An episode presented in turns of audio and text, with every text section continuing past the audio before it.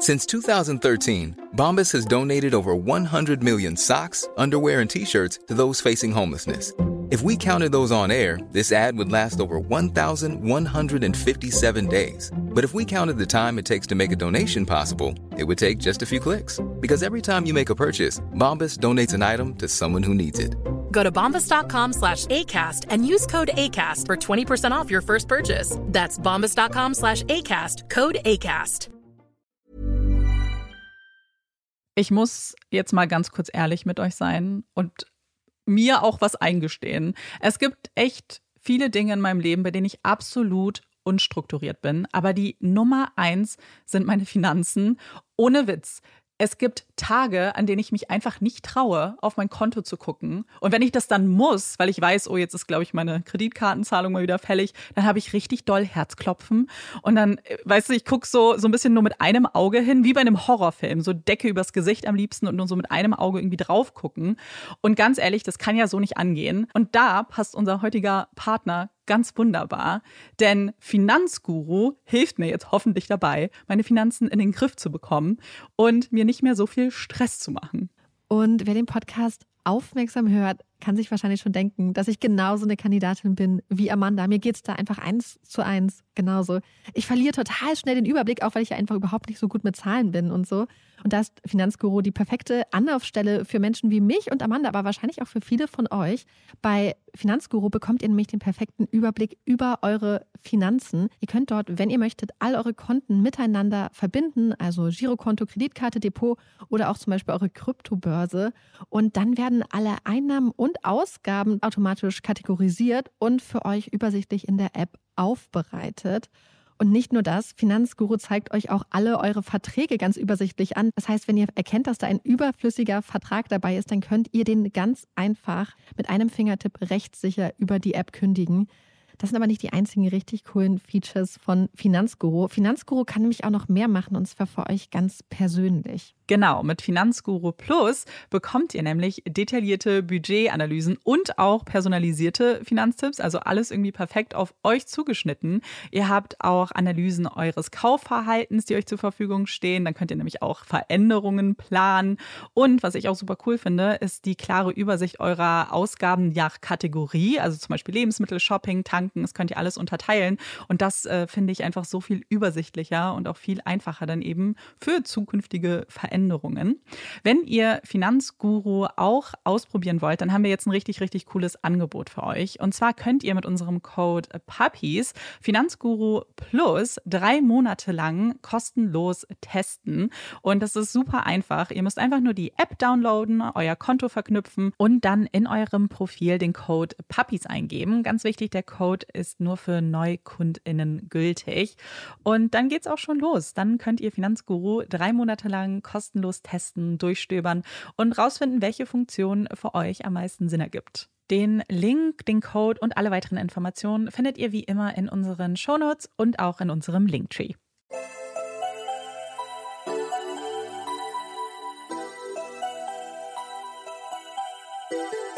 Herzlich willkommen bei Puppies in Crime, unserem True Crime Podcast. Ich bin Marike. Und ich bin Amanda.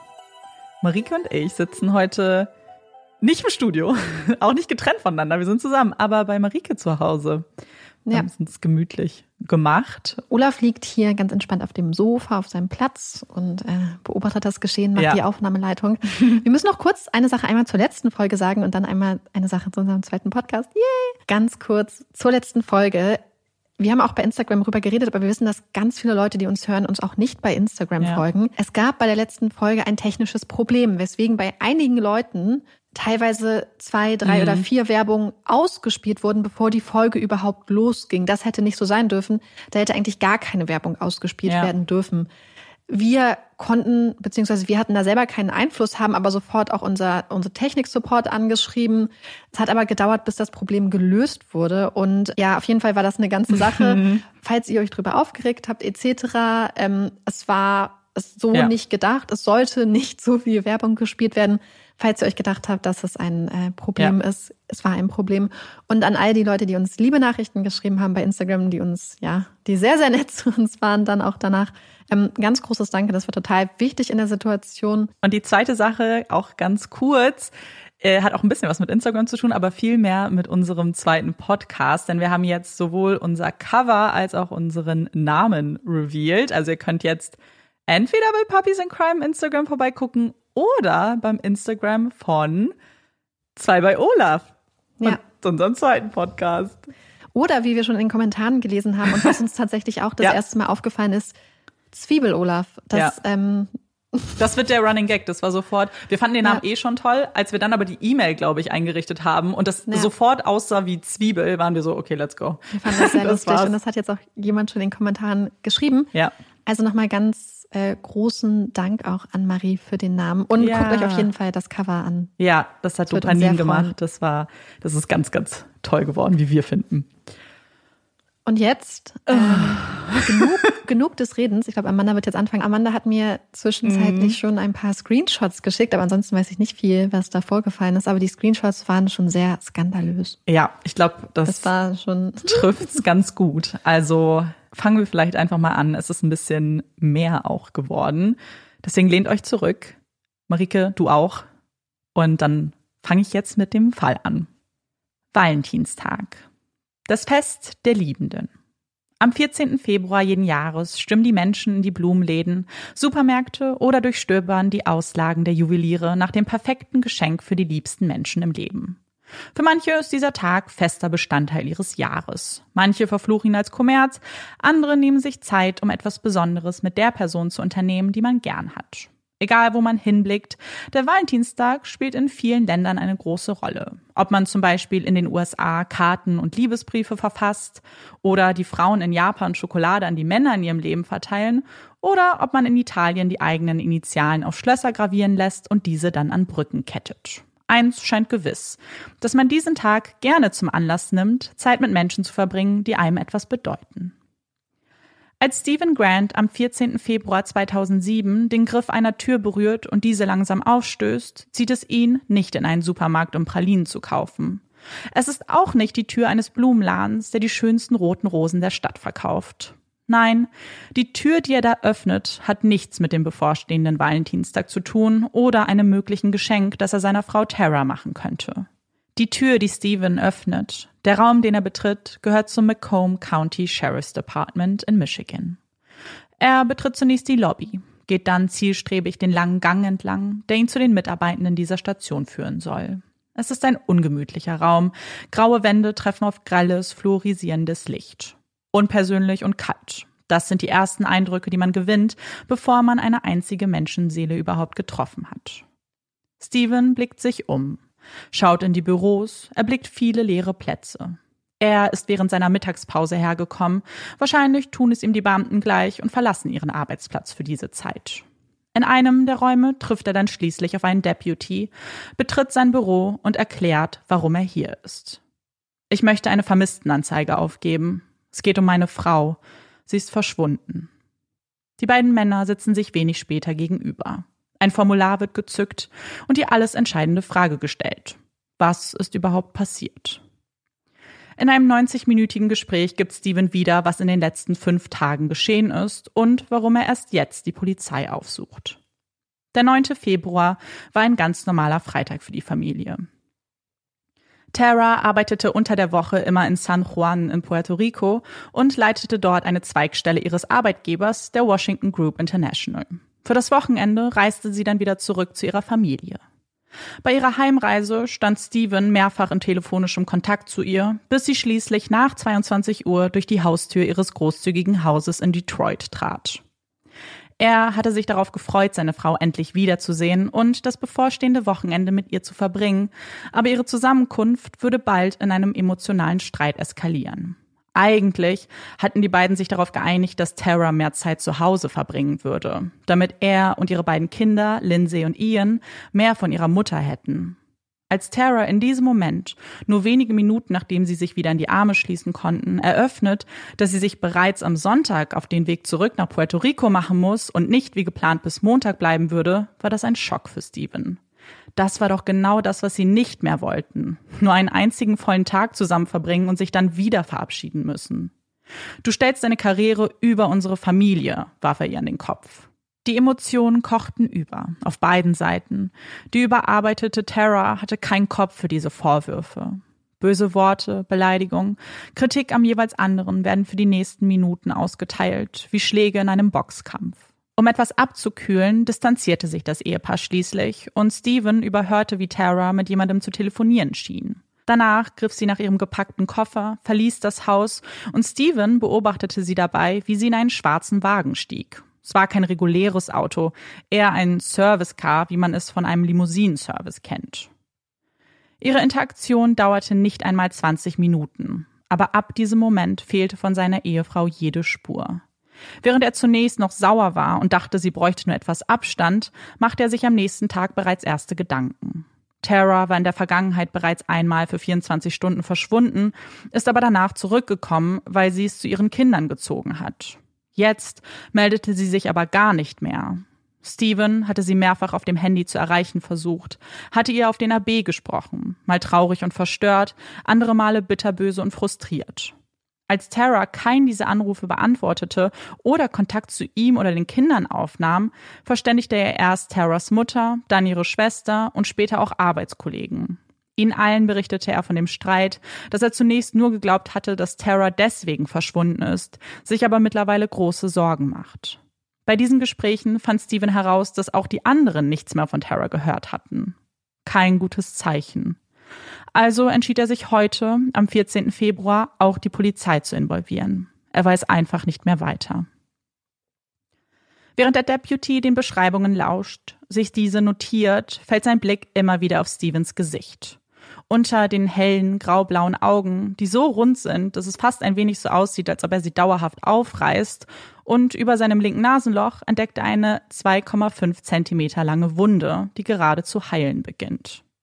Wurde da vielleicht doch mehr ausgetauscht als nur Worte?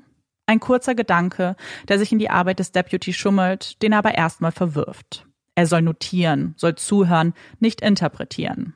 Und wer weiß, vielleicht ist es wirklich nur ein ganz normaler Fall einer bröckelnden Ehe, zweier Ehepartner, die einfach nicht glücklich zusammen sind und deren Streitereien jetzt ihren Höhepunkt erreicht haben. Wenn man Steven so zuhört, dann ist dieser Gedanke vielleicht nur naheliegend. Man könnte denken, dass sich das Ganze über langen Zeitraum angebahnt hat, dass es nur eine Frage der Zeit war, bis die beiden getrennte Wege gehen würden. Das ist aber nicht das Bild, das man von außen auf die Familie Grant hat. Wenn man ihre Nachbarn, Freunde, Bekannte und auch Familienmitglieder befragen würde, dann würden diese andere Beschreibungen wählen. Sie würden von einer glücklichen Familie sprechen, die immer zusammenhält. Eine erfolgreiche Mutter, ein liebevoller Vater, zwei Kinder, die auf die besten Schule des Bezirks gehen. Das perfekte Paar. Und das nun schon seit über zehn Jahren. Stephen wird am 18. Januar 1970 als jüngster Sohn von Sue und Al Grant geboren. Gemeinsam mit seiner älteren Schwester Kelly und den beiden Familienhunden Princess und Blackjack lebt die Familie in der Nähe des Lake Superior. Vater Al ist Geschäftsmann durch und durch, liebt jede Arbeit, die er mit den Händen vollbringen kann. Er eröffnet mehrere kleine Geschäfte, die allerhand Kleinkram und Werkzeug verkaufen. Im Gegensatz zu den großen Namen im Business macht Al nur Kleinprofit, der jedoch ausreicht, um die Familie über die Runden zu bringen. Dass die ganze Familie mit anpacken muss, ist keine Frage für den tüchtigen Al. Er kümmert sich um den Laden, Sue um den Papierkram und die Kinder sortieren Ware, wenn sie neben dem Rumtoben im Laden überhaupt Zeit dafür finden. Steven bewundert seinen Vater für seine Kreativität, für seine Überzeugung und für sein Durchhaltevermögen. Aber auch die dunklen Seiten seines Vorbilds bleiben dem Jungen nicht verborgen. Sein Vater trinkt oft und viel Alkohol, verändert sich dann in seiner Persona, muss in regelmäßigen Abständen von Mutter Sue aus der Kneipe abgeholt werden. Eine Belastung für die Ehe, die im Jahr 1978 ein vorläufiges Ende findet. Sue entscheidet sich nach zwölf Jahren Ehe, die Scheidung einzureichen. Al zieht aus, mietet sich ein Apartment in der Nähe des Familienhauses an und schafft es nach nur kurzer Zeit, Sue von einem Neuanfang zu überzeugen. Er wird sich bessern, verspricht er. Kein Alkohol, keine Streitereien mehr. Wenn sie zu ihm zurückkommt, wird er ein ganz neuer Mann sein. Für den damals achtjährigen Steven ist das eine ganz schöne Belastungsprobe. Nicht nur das Ende der Ehe, sondern auch die turbulente Zeit davor und danach, die sich auch auf sein Verhalten auswirkt. Zur damaligen Zeit beschönigte man dies gerne, indem man Steven als neugierigen, energetischen und lebensfrohen Jungen beschreibt. Als wildes Kind, das seine Grenzen austestet. Dabei scheint Steven schon früh klar geworden zu sein, dass Grenzen für ihn nicht existieren. Dass ein Nein niemals ein Hindernis für ihn darstellen würde. Und dass Spaß für ihn die oberste Priorität hat. Koste es, was es wolle.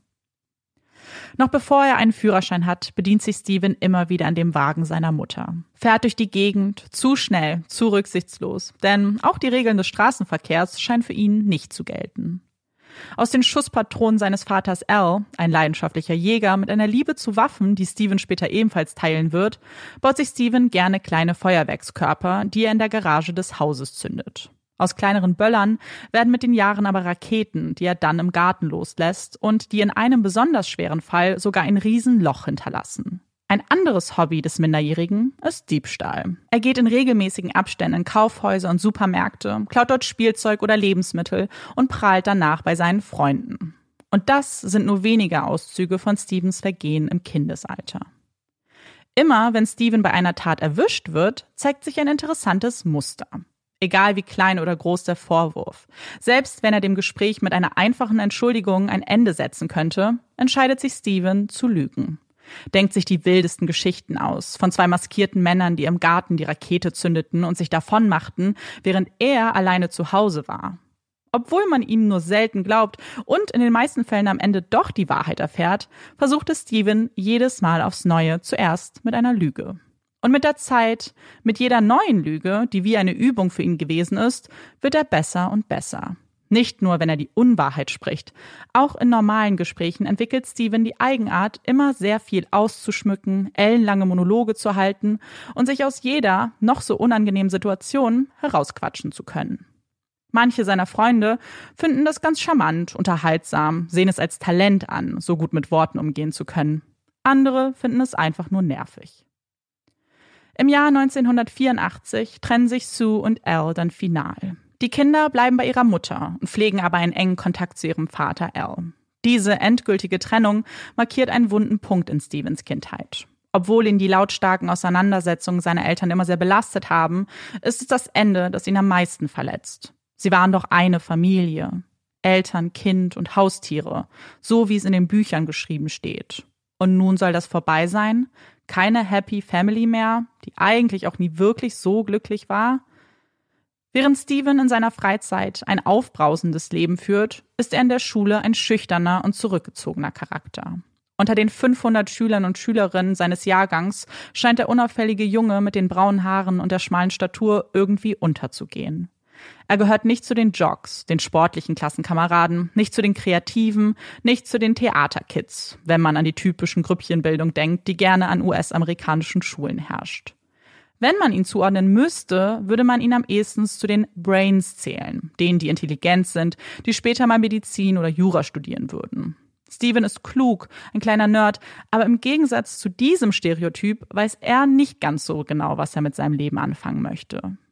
Nach Abschluss der Highschool entscheidet er sich zunächst in die Wohnung seines Vaters zu ziehen und dann aufs College zu gehen. Er besucht einige Kurse, schreibt sich zwischen 1988 und 1991 sogar fest ein, kann sich aber letztlich für keinen Schwerpunkt entscheiden und verlässt das College ohne einen Abschluss. Dafür aber mit einer Idee, was er mit seinem Leben anfangen möchte. Er möchte lehren, an einer Schule oder sogar Jura studieren, um dann Professor zu werden.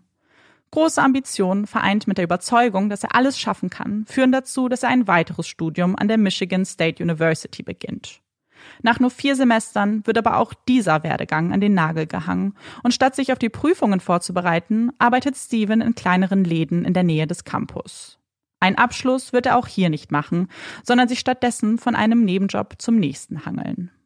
Auch in dieser Zeit zeigen sich Muster, die man bereits aus seiner Jugend kennt. Er wird regelmäßig wegen zu schnellem Fahrens angehalten, wird gekündigt, weil er 20 Dollar aus der Kasse gestohlen hat. Der 20-jährige Steven scheint also immer noch kein großer Fan von Regeln zu sein. Nicht nur was sein Privat- oder Berufsleben angeht, sondern auch was sein Liebesleben betrifft. Denn im Jahr 1994 trifft Steven auf Tara. Sie ist eine ambitionierte Wirtschaftsstudentin, die ihren gesamten Fokus auf das erfolgreiche Bestehen ihres Studiums setzt. Über ihre Mitbewohner werden die beiden einander vorgestellt, jedoch nicht so formell, wie das klingt, sondern wie man es aus vielen Bekanntschaften aus dieser Zeit kennt. Ein Tag ist man sich völlig fremd und am nächsten Tag haben sich ihre Freundesgruppen ganz plötzlich zusammengeschlossen und die beiden verbringen viel Zeit miteinander. Während Tara zunächst kaum romantisches Interesse an Steven hat, zum einen ist er die Uni, aber sie hängt auch immer noch an ihrem On-Off-Ex-Freund, kommuniziert Steven seine Intentionen klar und deutlich. Er möchte das zierliche, unschuldige Mädchen vom Dorf mit der lockigen 80er-Jahre-Frisur unbedingt kennenlernen. Ein Nein wird er nicht akzeptieren. Er wird sie so lange darum bitten, mit ihm auszugehen, bis sie Ja sagt. Das ist eine Herangehensweise, die Tara so gar nicht kennt. Dieser Stadtjunge aus Detroit, der die Kontrolle übernimmt, etwas, das Tara sonst in ihren Beziehungen inne liegt. Interessant. Aber mehr auch nicht. Er ist zu laut, redet zu viel, fühlt sich ganz schön besonders. Er ist so anders als die Menschen, mit denen sie sich umgibt und mit denen sie groß geworden ist.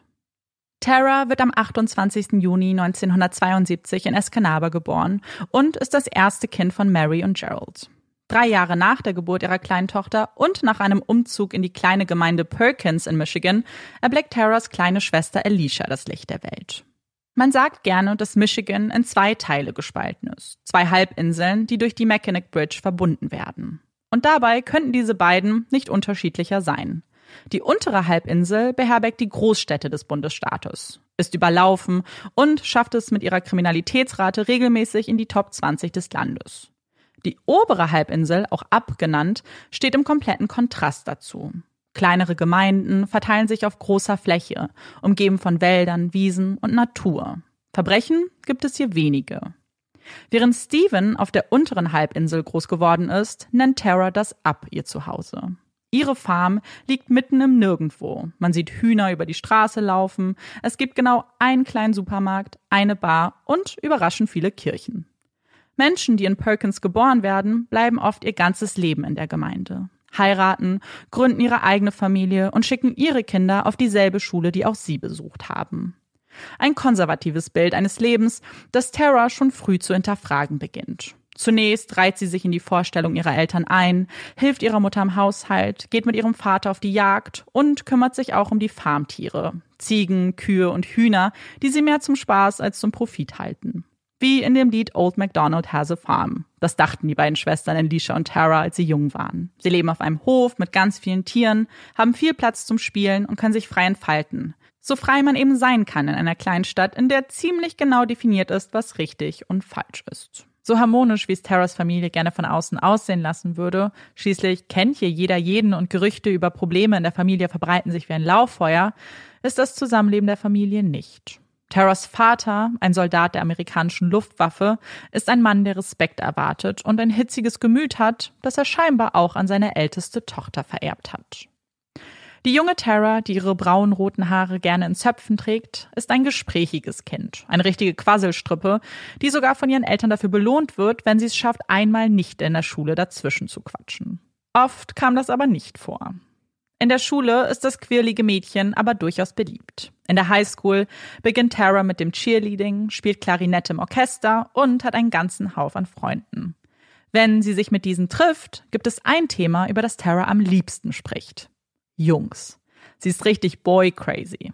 Gut, wer ist das in dem Alter nicht, denken ihre Freundinnen, die aber doch feststellen müssen, dass das Maß von Tara ein ganz anderes ist als ihres. Es gibt wirklich nichts, worüber sie lieber spricht, egal wie oft sie versuchen, die Gespräche auf ein anderes Thema zu lenken. So war Tara nun mal. Es musste nach ihrer Nase gehen. Wenn sie etwas wollte, wenn sie sich etwas in den Kopf gesetzt hatte, dann würde das auch geschehen. Ihre aufbrausende Art, das kontrollierende Verhalten bescherte ihr gleich mehrere Spitznamen, unter anderem Terrible oder Terror. Und während man denken könnte, dass das dazu führen würde, dass Menschen sich von Terror distanzieren, trifft das genaue Gegenteil ein. Menschen fühlen sich zu ihr hingezogen. Ihrer offenen Art, dem großen Lächeln, der Selbstverständlichkeit, mit der sie durchs Leben geht. Und auch ihre Freunde mag sie wild. An den braven Jungs hat Tara kein Interesse. Er muss schon Ecken und Kanten haben. In dem Jugendalter führt Tara einige Beziehungen, tobt sich aus, verbringt gerne Zeit mit den Jungs, aber so richtig nah an sich ran lässt Tara lange niemanden. Nicht nur in romantischen Beziehungen scheint dies der Fall zu sein, auch ihre Freundinnen wunderten sich darüber, wie wenig sie preisgab. Man fühlte sich Tara immer sofort so nah, und doch hatte man nicht das Gefühl, sie wirklich gut zu kennen. Als ob die junge Frau bereits im frühen Alter angefangen hat, eine Mauer um sich herum aufzubauen, die das Innere kaschiert und davon ablenkt. Denn Emotionen scheinen ihr nicht wichtig zu sein, Ambition dagegen sehr.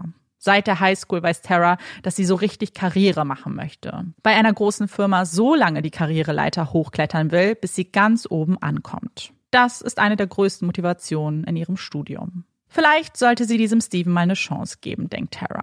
Vielleicht mal ihren Männergeschmack überdenken. Wegkommen von dem Mann vom Lande und jemanden daten, der etwas bewanderter ist, der mehr kennt als das Leben in einem kleinen Dorf.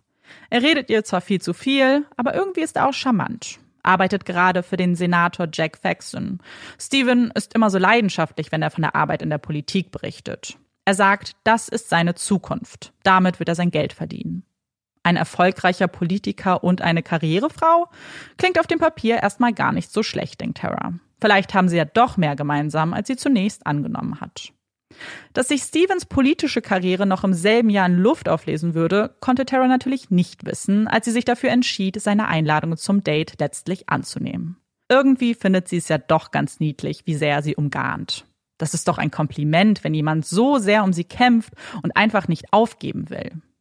Dass es eigentlich heißt, dass Steven ihr Nein und ihre Grenzen nicht akzeptiert, so wie er sonst keine Regeln akzeptieren möchte, und das vielleicht gar nicht so romantisch ist, sieht Tara nicht. Bei ihrem ersten Date gehen die beiden auf eine gemeinsame Spritztour, bei der Steven ihr Detroit zeigt. Es ist ein schöner Abend, so schön, dass sie kurz danach beschließen, ein weiteres Mal auszugehen. Diesmal in ein Restaurant und eine Bar. Alles ist ziemlich locker zu diesem Zeitpunkt und Tara hat sich auch noch nicht völlig von ihrem Ex-Freund distanziert, als Steven entscheidet, den nächsten Schritt zu gehen. Bei der Beerdigung von Taras Großmutter, nur wenige Wochen nachdem sich Steven und Tara überhaupt kennengelernt haben, stößt Steven uneingeladen und unangekündigt dazu. Trifft auf Taras Familie, die schockiert davon ist, dass sein wildfremder Mann diesen so emotionalen und intimen Moment stört. Sechs Stunden Fahrt hat er in Kauf genommen, um Tara in dieser schwierigen Zeit beizustehen. Sie braucht ihn jetzt, das spürt er. Er verbringt den ganzen Tag mit Tara und ihrer Familie, isst mit ihnen zu Abend, bis er realisiert, dass die Situation doch ein wenig unangenehm ist. Kein totaler Reinfall, findet er. Trotzdem entscheidet er sich noch am gleichen Tag, dieselbe lange Fahrt zurück anzutreten. Obwohl Steven bei Terras Familie keinen besonders guten ersten Eindruck hinterlassen hat, ist es Tara, die ihn am darauffolgenden Tag anruft, um ihm ihre Liebe zu gestehen. Sie trennt sich, diesmal final von ihrem Ex, und setzt alles auf eine Karte. Auf Steven und ein Leben mit ihm. Ab diesem Moment geht alles wahnsinnig schnell. Tara, die sonst nie von Heirat oder Kindern gesprochen hat, zieht sofort mit Steven in eine Wohnung auf dem Ab. Nach ihrem Studienabschluss im Dezember 1994, also noch im selben Jahr, verloben sich die beiden. Nachdem Stevens politische Karriere ein für ihn zu frühes Ende gefunden hat, schaut er sich nach einem neuen Job um und bekommt diesen schließlich im familieneigenen Betrieb von seinem Vater Al angeboten. Dafür müssen sie aber nach Detroit ziehen, etwas, das Tara von Anfang an zu verunsichern scheint. Sie kennt das Leben in einer Großstadt nicht, kennt nur die grauen, dunklen Seiten, von denen man immer erzählt. Dass es gefährlich ist, dass es stinkt, dass es keine Wiesen und Felder gibt. Es ist genau dieser Punkt, auf den Steven eingeht, um sie zu überzeugen. Sie hat ja noch nie ein anderes Leben geführt als das. Wäre es nicht mal an der Zeit, etwas Neues auszuprobieren, etwas zu riskieren? Tara, die sich ja eigentlich auch immer gegen die Kleinstadtmentalität gewehrt hat, gibt ihm recht. Als Steven ihr dann noch zusichert, dass sie ja nicht direkt in Detroit leben müssten, dass ein Außenbezirk auch reichen würde, stimmt sie letztlich zu. Der Umzug ist besiegelt und beginnt damit ein neues Kapitel für das junge Paar. Die Wohnung, die die beiden beziehen, ist ein ganz schöner Kontrast zu dem, was sie gewohnt sind. Nicht nur was die großzügigen Räumlichkeiten betrifft, die absolut nichts mehr mit ihren Studentenzimmern zu tun haben, auch ihre Nachbarn führen einen ganz anderen Lebensstil, als die beiden Studierenden es bis jetzt getan haben. Sie alle sind berufstätig, scheinen sehr erfolgreich zu sein, sehen so zurechtgemacht aus, wenn sie das Haus verlassen. So möchte Tara auch sein. Sie will Karriere machen, will sich in der Großstadt behaupten. Die Ziele, die sie als Jugendliche so klar vor sich gesehen hat, scheinen jetzt zum Greifen nah. Mit ihrem Studium in der Tasche scheint alles für sie möglich zu sein. Zunächst beginnt sie als befristete Mitarbeiterin bei einem Bauunternehmen in Troy, das später zur Washington Group International gehören würde. Obwohl die 23-Jährige sehr unerfahren ist, schließlich ist das ihr erster richtiger Job in diesem Feld, finden die anderen Mitarbeitenden Gefallen an Tara. Sie arbeitet fokussiert, ist zielstrebig, eine geborene Anführerin. Dass sie dazu auch freundlich und empathisch ist und mit jedem klarzukommen scheint, ein großer Bonus. Man erkennt ihr Potenzial und bietet Tara eine Vollzeitstelle an, die sie dankend annimmt. Der erste vorsichtige Schritt auf die Karriereleiter. Während Tara ihre Ziele klar im Blick behält, arbeitet Steven weiterhin in dem Laden seines Vaters. Dort hantiert er mit Metallen, Farben, stellt Werkzeuge und Formen her und verkauft diese dann. Es ist zwar nicht die Politikkarriere, die er angestrebt hat, aber ein guter Job, den er Seite an Seite mit seinem Vater ausüben kann und so seiner Familie immer ganz nah ist. Am 28. September 1996 geben sich Tara und Steven das Ja-Wort. Es ist eine Hochzeit, die von vielen ganz unterschiedlich aufgenommen wird. Freunde des Paares beschreiben eine romantische Zeremonie mit dem perfekten Paar im Fokus. Andere sehen das ein bisschen anders. Die nächsten Jahre vergehen und dem frisch vermählten Paar könnte es nicht besser gehen. Tara hat großen Erfolg in der Firma, arbeitet sich in leitende Positionen hoch und wird am Ende sogar ein Jahresgehalt im sechsstelligen Bereich einnehmen. 1997 ziehen die beiden in ihr allererstes Haus, freunden sich mit ihren Nachbarn an, veranstalten Grillabende und Super Bowl Partys und werden von jedermann geschätzt. Neuwagen finden Platz in der Garage, Reisen nach Europa und Südamerika werden unternommen. Ihr erstes Kind, die kleine Lindsay, erblickt im November 2000 das Licht der Welt. Ein guter Grund, sich nach einem größeren Haus umzusehen. Schließlich ist ihre Familienplanung zu diesem Zeitpunkt noch nicht beendet. Ein Jahr später beziehen sie ihr neues Heim, werden wieder mit offenen Armen von ihren Nachbarn empfangen. Im Jahr darauf wird der kleine Ian geboren und vervollständigt die Familie, die mittlerweile eine klare Rollenaufteilung hat. Tara ist die Geschäftsfrau, die den luxuriösen Lebensstil der Familie finanziert und für ihren Job um die Welt reist. Und Steven, der sich als Mr. Mom rührend um die Kinder kümmert und seine Frau gelegentlich auf ihre Trips begleitet. 2003 beschäftigen sie das erste Au pair, damit sie Steven die Kinder etwas abnehmen kann und dieser mehr Zeit hat, auch für seinen Job im Familienbetrieb. Eine Lösung, die zu funktionieren scheint, auch wenn die Au pairs schneller wechseln, als den Eltern lieb wäre. Als Tara eine leitende Position in Puerto Rico angeboten bekommt, freut sie sich auf die neue Herausforderung, auch wenn das bedeuten würde, dass sie unter der Woche reist und ihre Kinder nur am Wochenende zu Gesicht bekäme. Nicht leicht für die Mutter, die ihre Kinder so sehr liebt und jeden Tag anruft, nur um ihre Stimmen zu hören. Eine Familie, die durch dick und dünn geht, die erfolgreich ist, die man beneiden könnte. Das ist der Blick von außen. Streitereien, Probleme, kaum erkennbar. Das Bild einer perfekten Familie? Es ist nicht das gleiche Bild, das der Deputy bekommt, wenn er Steven zuhört. Seine Ehefrau ist verschwunden, hat sich fünf Tage lang nicht gemeldet, nicht bei ihrem Mann, nicht bei den Kindern. Da muss einiges im Argen liegen. Als er die Vermisstenanzeige aufnimmt und diese dann seinem Vorgesetzten Detective Surgeon Brian Koslowski übergibt, geht dieser erstmal von keinem Verbrechen aus. Es wäre nicht das erste Mal, dass ein Partner oder eine Partnerin nach einem Streit etwas Zeit für sich braucht. Trotzdem begleitet er Steven noch am selben Abend zu sich nach Hause, um den Ganzen auf den Grund zu gehen. Gemeinsam mit Sergeant Pam McLean betritt er das Haus, das er bis jetzt nur aus den Beschreibungen in der Anzeige kennt. Der vierjährige Ian und die sechsjährige Lindsay begrüßen die beiden Ermittler freudestrahlend. Sie freuen sich immer über Besuch. Als man Lindsay fragt, wo denn ihre Mutter ist, antwortet die, fröhlich wie eh und je, dass ihre Mama im Ausland arbeitet. Sie kommt aber ganz bald zurück, hat Papa gesagt. Während Koslowski sich erneut mit Steven unterhält und sich nochmal jedes Detail schildern lässt, geht McLean auf das 19-jährige Au-pair Verena zu. Sie arbeitet schon eine ganze Weile bei der Familie und kann ihnen hoffentlich helfen, Licht ins Dunkel zu bringen. Das Gespräch mit ihr dauert nur wenige Minuten. Verena kann leider nicht viel beitragen, erklärt sie. Sie war an dem besagten Abend nicht zu Hause, ist erst spät abends zurückgekommen. Als sie durch die Haustür ging, traf sie dort auf einen verstörten Steven. Er hatte sie angeschrien, sie zunächst für Terror gehalten und sich entschuldigt, als er feststellte, dass es sie war. Verena gibt außerdem zu Protokoll, dass sie glaubt, dass die beiden Eheprobleme haben. Nach diesem Gespräch fokussieren sich beide Ermittler auf Steven. Er gibt den Ablauf des Abends fast exakt so wieder wie in dem Gespräch am Mittag. Bei einer Sache weicht er ab. Während er in einem Gespräch sagte, dass Tara bereits am 10. nach Puerto Rico zurückkehren würde, ist es nun der 11., an dem sie die Rückreise antreten will. Eine Kleinigkeit, die nur für wenig Aufsehen sorgt. Andere Aussagen fallen da schon mehr auf. Steven pocht zum Beispiel darauf, dass Terras Familie genau wüsste, wo sie sich aufhalten würde, dass sie es ihm verschweigen würden. Auch Terras Kollege, mit dem er telefoniert hatte, mit dem sie in Puerto Rico zusammenarbeitet, macht sich kaum Sorgen um sie. Das wäre doch ein Anzeichen dafür, dass er mehr weiß, als er zugibt. Koslowski deutet während des Gesprächs auf Stevens Verletzung. Die habe er sich bei der Arbeit zugefügt, erklärt er. Ein Stück Metall hat es geschafft, unter seine Schutzbrille zu gelangen. Er zeigt auf andere Kratzer an den Händen und eine Wunde am Bein. Bei seinem Job passiert das ständig, sagt er damit. Die Ermittler machen Fotos von den Verletzungen und sprechen dann über die Ehe der beiden. Hatten sie eine Affäre? Zu irgendeinem Zeitpunkt? fragt man ihn gerade aus. Ich glaube nicht, dass Tara mit jemand anderem zusammen war. Ich auch nicht. Da war mal was in der Vergangenheit auf ihrer Seite, aber das ist längst vorbei. Steven macht einen nervösen Eindruck auf die Ermittler. Nicht nur bei dieser Frage. Im gesamten Gespräch steht er unter Strom, wirkt zittrig, weicht vielen Fragen aus und wechselt gerne mal das Thema. Er spricht, gerne und viel, aber nicht immer so zielführend, wie Sie es gerne hätten. Nach etwa anderthalb Stunden beenden sie den Besuch und möchten aufbrechen, haben aber noch eine allerletzte Frage an ihn. Wäre er bereit, in den kommenden Tagen einen Polygraphentest zu machen?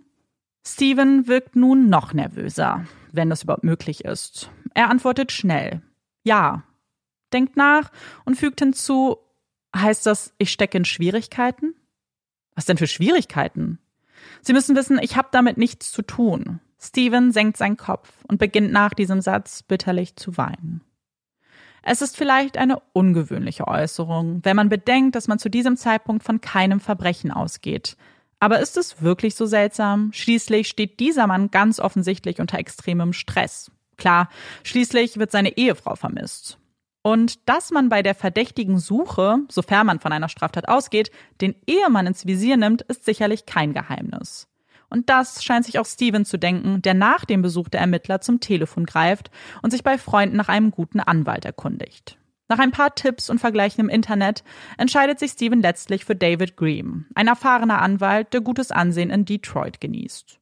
Bereits am nächsten Tag, am 15. Februar, sitzt er in seiner Kanzlei und die beiden treffen erste Vorkehrungen, was seine Arbeit mit der Polizei betrifft.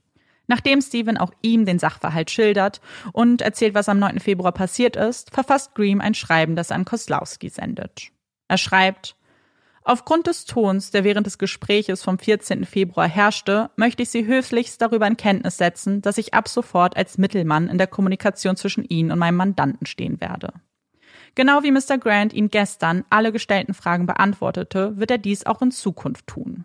Ich denke, es ist nötig, nur um Missverständnisse zu vermeiden, dass alle zukünftigen Anfragen schriftlich erfolgen. Diese werden dann schnellstmöglich auch schriftlich beantwortet. Eine weitere Regel, die Green zwar nicht auf Papier bringt, aber wohl die wichtigste von allen ist, kein Polygraphentest. Steven hat sich da auf jeden Fall einen starken Partner ins Boot geholt, den er auch dringend brauchen wird. Denn während man zunächst davon ausgegangen ist, dass es hier eine harmlose Erklärung für das Verschwinden von Tara geben könnte, sind die Ermittler bald anderer Meinung. Bei ihren ersten Ermittlungen stellen die nämlich fest, dass es keinerlei Lebenszeichen von Tara nach dem 9. Februar gibt. Keiner ihrer Freunde, kein Familienmitglied, absolut niemand hatte seitdem von ihr gehört. Bei einer Airline erfahren sie, dass Tara ein Ticket nach Puerto Rico für Montag, den 12. Februar, gebucht hatte, dass dieses jedoch verfallen ist. Als man Terras Arbeitgeber kontaktiert und dieser daraufhin Terras E-Mail-Postfach, die American Express-Abrechnungen und ihr Geschäftshandy überprüft, kommen sie zum gleichen Ergebnis. Nach dem 9. Februar gibt es keine versendete E-Mail, keine gebuchte Zahlung und kein Telefongespräch.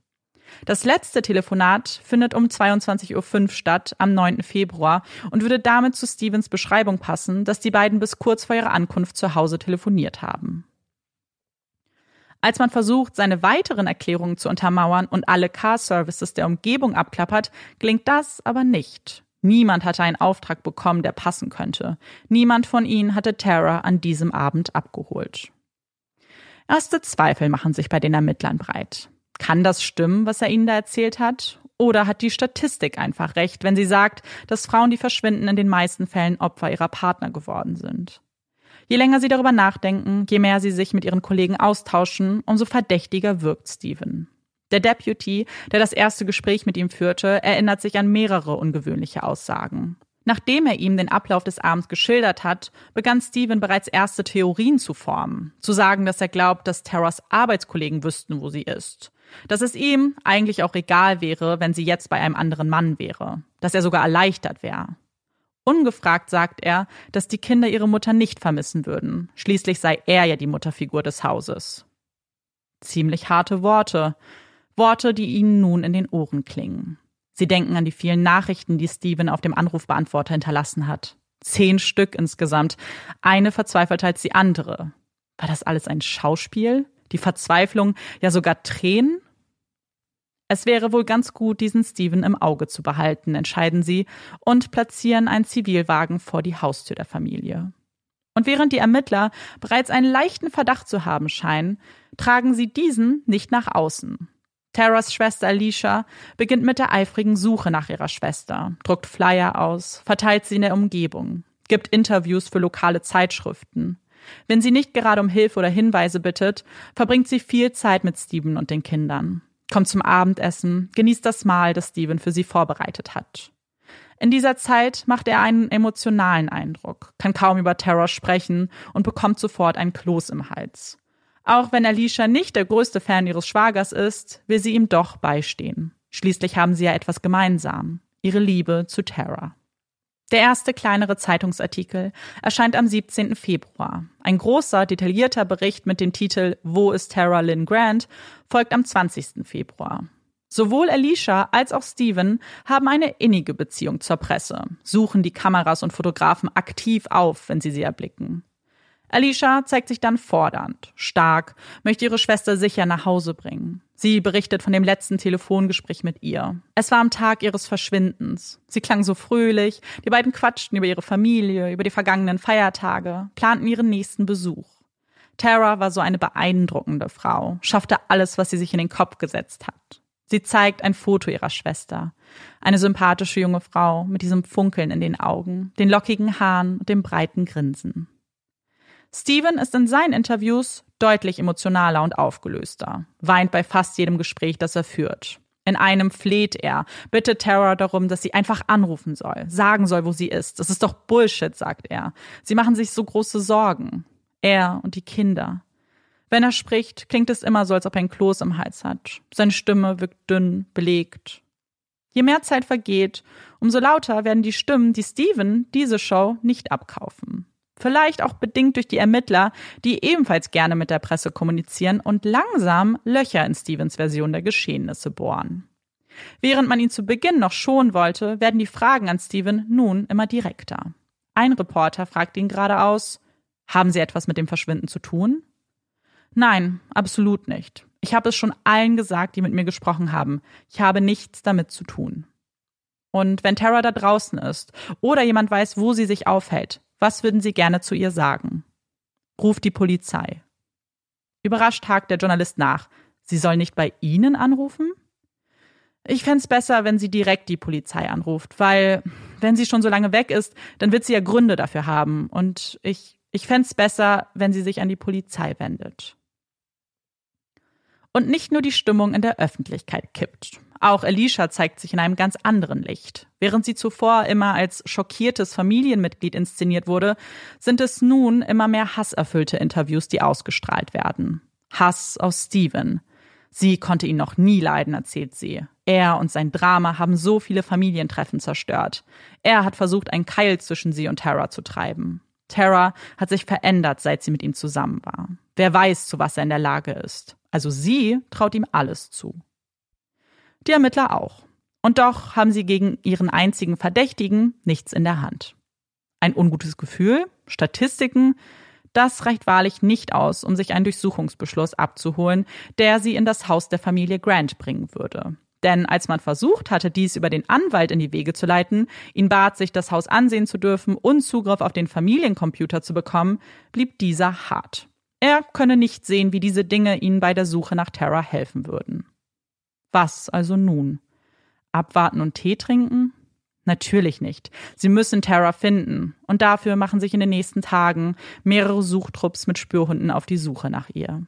Sie durchkämmen nahegelegene Parks und Waldgebiete, suchen nach Hinweisen, aber ziehen auch immer mehr in Betracht, dass sie diese Suche zu einer Totenterror führen würde.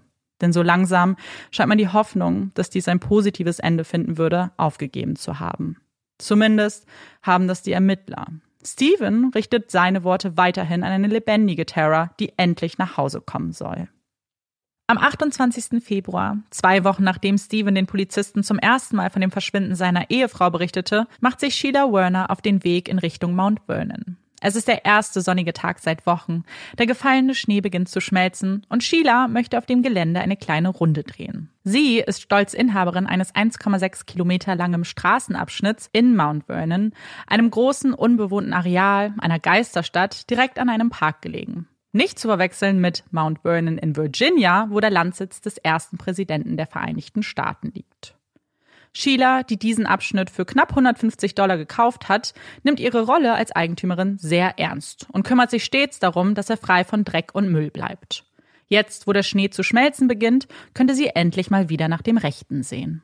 Was ihr als erstes auffällt, als sie ankommt, ist ein Loch in einem Zaun, das vorher so nicht da war. Da sich nur wenige Menschen hierher verirren, kommt Vandalismus eher selten vor. Und für ein Tier ist das Loch viel zu groß. Sheila entscheidet sich, sich etwas genauer umzusehen und zu überprüfen, was jemanden hierher geführt haben könnte. Sie findet Papier, Plastiktüten, alte Kleidung, nichts Besonderes. Und doch bleibt ihr Blick dann an etwas hängen. Etwas, das hier nicht reinpasst. Wie bei einem Wimmelbild, bei dem man den einen Gegenstand finden muss, der platziert wurde. Der Gegenstand, auf den ihr Blick fällt, sieht definitiv platziert aus. Nur drei Meter von der Straße entfernt steht ein großer, transparenter Beutel, gefüllt mit allerlei Materialien, an einem Baum gelehnt. Fassungsvermögen etwa drei Liter. Es ist aber nicht der Beutel selbst, der ihr Sorgen bereitet, sondern das, was sie darin erblickt. Mehrere kleine Tüten, etwas, das wie Latexhandschuhe aussieht und das Verstörendste, eine rote, dicke Flüssigkeit, die sich am Boden des Beutels sammelt. Blut. Warum würde jemand diesen Beutel hier entsorgen? Hatte das womöglich etwas mit dem Verschwinden der Frau zu tun, die sie aus den Nachrichten kennt? Die wohnt doch hier ganz in der Nähe, denkt Sheila. Vorsichtig hebt sie den Beutel an, trägt ihn zu ihrem Auto und fährt auf direktem Weg nach Hause, wo sie die Polizei verständigt. Innerhalb einer Stunde sitzt ein Beamter in ihrem Wohnzimmer, sichert den Beutel und lässt ihn von einem Kollegen abtransportieren. Er hingegen macht sich mit Sheila auf den Weg zu der Stelle, wo sie ihn gefunden hat.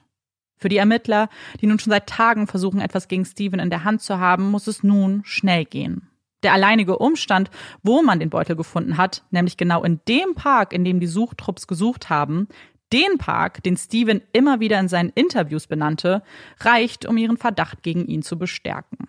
Sie ahnen, um wessen Blut es sich handeln würde, aber die Zeit, die es benötigt, um dies zweifelsfrei nachzuweisen, haben sie nicht. Sie können nicht Tage verstreichen lassen, vielleicht sogar Wochen, bis die DNA-Analyse des Labors vollendet ist. Sie brauchen eine schnelle Lösung, denn nun zählt jede Sekunde. Sie müssen in Stevens Haus, damit sie überhaupt eine Chance haben, noch irgendwelche Spuren zu finden, sofern es sie denn gibt. Als sie am nächsten Tag die Bestätigung bekommen, dass das Blut menschlicher Natur ist, wirkt das wie ein kleiner Triumph. Der große Triumph folgt, als man sich den Bericht des Labors weiter durchliest. Denn neben dem Blut hat man auch helle Tierhaare und Metallspäne gefunden. Tierhaare, die zu dem Hund der Familie Grant passen würden, und Metallspäne, die zum Arbeitsplatz von Steven passen. Bei ihrem Gespräch mit dem Staatsanwalt führen sie außerdem noch einen Punkt an, eine Erkenntnis, die sie erst vor kurzem gewonnen haben und die ein Motiv darstellen könnte. Denn Steven hatte eine Affäre. Nicht mit irgendwem. Mit einer Person, die Tara kannte und der sie vertraute. Der Staatsanwalt sieht in diesen Ausführungen genug begründeten Verdacht und stellt einen Durchsuchungsbeschluss für das Haus, aber auch den Arbeitsplatz von Steven aus. Steven ahnt von dem Ganzen noch nichts, gibt weiterhin fleißig Interviews, möchte Aussagen, die Alicia in den Raum gestellt hat, korrigieren. Er sagt, ihre Familie sagt immer wieder, was für eine tolle Mutter sie doch ist, wie sehr sie ihre Kinder geliebt hat und immer zurückgeflogen ist, wenn es Schulveranstaltungen gab. Aber das stimmt nicht. Ich kann mich nicht an ein einziges Mal erinnern, dass sie das getan hätte. Um ehrlich zu sein, so komisch es auch klingen mag, ich war die perfekte Mom, nicht Tara. Ich weiß, dass viele denken, ich hätte etwas mit ihrem Verschwinden zu tun, aber das stimmt nicht. Nur eine Stunde nach diesem Interview wird Steven auf der Straße angehalten. Es sind die Beamten, die ihm den Durchsuchungsbeschluss vor die Nase halten. Er solle sie bitte begleiten. Sind die Kinder zu Hause? Nein, die sind bei Kelly, erklärt er. Gut, sie sollten besser nicht dabei sein. Es ist kurz nach 16 Uhr, als Steven die Tür aufschließt und danach regungslos im Vorgarten stehen bleibt. Er ist ruhig, gelassen, greift dann nach seinem Handy und verständigt Rechtsanwalt Green, berichtet ihn von den neuesten Geschehnissen und reicht den Hörer dann an einen der Beamten weiter. Green erkundigt sich, ob man Steven festnehmen würde. Dies wird verneint. Sie schauen sich nur im Haus um. Er ist frei, kann gehen, wenn er möchte. Diese Information gibt Green an Steven weiter, ohne erahnen zu können, was diese Aussage anrichten würde. Steven beobachtet das bunte Treiben, steht in der Küche, während um ihn herum Fingerabdrücke genommen werden, Elektronik beschlagnahmt wird und man jede noch so kleine Ecke des Hauses untersucht. Die Autos der Familie werden ebenfalls beschlagnahmt und können nicht von Steven genutzt werden. In einem unbeobachteten Moment greift Steven zur Hundeleine, leint den Familienhund an, blickt ein letztes Mal zum Haus zurück und geht. Geht zur nächsten Kreuzung, auf der ein Freund der Familie bereits auf ihn wartet. Ihn hatte er kontaktiert, wusste nicht wohin, nur dass er weg muss. Dringend. Als ein Freund ihn empfängt, blickt er Steven schockiert an. Was ist passiert? Du verhältst dich ja nicht gerade wie eine unschuldige Person, fügt er hinzu. Steven seufzt. Sie haben meinen Computer. Sie werden herausfinden, dass ich eine Affäre habe. Als Steven dann auch noch sagt, mit wem, herrscht eisige Stille im Wagen. Mensch, Steve. Nach einigen Minuten Fahrt erklärt Steven, warum er ihn kontaktiert hat. Er möchte seine Kinder sehen, möchte zu seiner Schwester, aber er hat keinen Wagen mehr. Sein Freund versteht das und leiht ihm sein Auto. Er kann nicht wissen, dass Steven gar nicht vorhat, bei Kelly zu bleiben, dass er dort nur kurz halten wird, um den Familienhund abzuliefern. Denn Steven hat einen anderen Plan. Er kann nicht zurück. Nie mehr. Denn er weiß, was die Polizisten in seinem Heim finden werden. Er weiß, dass es vorbei ist. Und nun hat er nichts mehr zu verlieren, außer alles. Alles, was ihm mal wichtig war, seine Kinder, seine Familie, sein Ansehen. Es gibt für ihn nur noch einen Ausweg. Er schluckt mehrere Schmerztabletten, spült sie mit Alkohol hinunter und fährt. Fährt, solange er kann. Denkt, dass ihn das hier töten würde. Das berichtet er auch seinem Rechtsanwalt, den er mit einem Anruf aus dem Bett klingelt. Stunden sind mittlerweile vergangen und David Green kann gar nicht glauben, was sein Mandant ihm da berichtet. Er versucht ihn zu beruhigen. Es wird eine Lösung geben. Ich werde dich verteidigen. Wir schaffen das schon zusammen. Es ist ihre Schuld, sagt Steven. Alle werden mich hassen, aber es ist alles ihre Schuld. Er schluchzt. Er spricht undeutlich. Er erinnert den Rechtsanwalt an ein kleines Kind, das getröstet werden will. Aber keine Worte dringen zu ihm durch. Er brabbelt einfach nur vor sich hin, bis das Gespräch endet. Aber zwei Stunden später klingelt wieder das Telefon bei Graham. Steven scheint noch betrunkener, noch aufgelöster zu sein als zuvor. Es war ein Unfall, versucht er zu erklären. Ich weiß, wir kriegen das hin. Bleib einfach stehen, ich komme zu dir und wir gehen zusammen zur Polizei. Denk an deine Familie, denk an die Kinder. Aber wieder gibt es keinen Durchring zu Steven. Green entscheidet sich in diesem Moment, die Polizei zu verständigen. Und während die sich auf die Suche nach Steven begeben, fährt der weiter wirr durch den Bundesstaat, die Hand immer an der Whiskyflasche auf dem Beifahrersitz. Für viele mag es so aussehen, als ob Steven kein Ziel hat, einfach weg will. Aber tatsächlich fährt Steven einen ganz bestimmten Ort an, den Wilderness State Park, direkt am Lake Michigan. Hier hatten Tara und er viele schöne Momente verbracht. Und hier soll es enden. Nachdem er noch mehrere Telefonate geführt hat, unter anderem auch Kelly davon berichtet, wo er ist, nimmt er einen letzten Schluck Alkohol und legt sich in den Schnee. Wenn ihn die Tabletten-Alkoholmischung nicht töten würde, dann wenigstens die Kälte. Als Steven das nächste Mal seine Augen öffnet, liegt er nicht mehr im kalten Schnee, und doch ist seine Umgebung ähnlich weiß. Er liegt in einem Krankenbett. Sein Handgelenk ziert eine Handschelle, die ihn an genau dieses Bett fesselt. Es ist der 4. März und Steven hat mit großem Glück überlebt. Vor seinem Zimmer sind zwei Beamte positioniert, die zu ihm eilen, als man ihnen mitteilt, dass er wach ist. Er wirkt benommen, kann sich aber klar ausdrücken. Kann ich euch sagen, was passiert ist? Die Männer schütteln den Kopf. Dafür sind sie nicht hier. Möchten Sie einen Anwalt? fragen sie ihn hingegen. Steven bejaht. Sie sollen David Green verständigen. Die Beamten zögern, informieren Steven dann darüber, dass Green das Mandat an diesem Morgen hat fallen lassen. Er nannte unüberbrückbare Differenzen als Grund dafür. Wirklich? fragt Steven, dem nun klar zu werden scheint, dass es wirklich aus ist, dass er alleine ist und es keinen Ausweg für diese Situation gibt.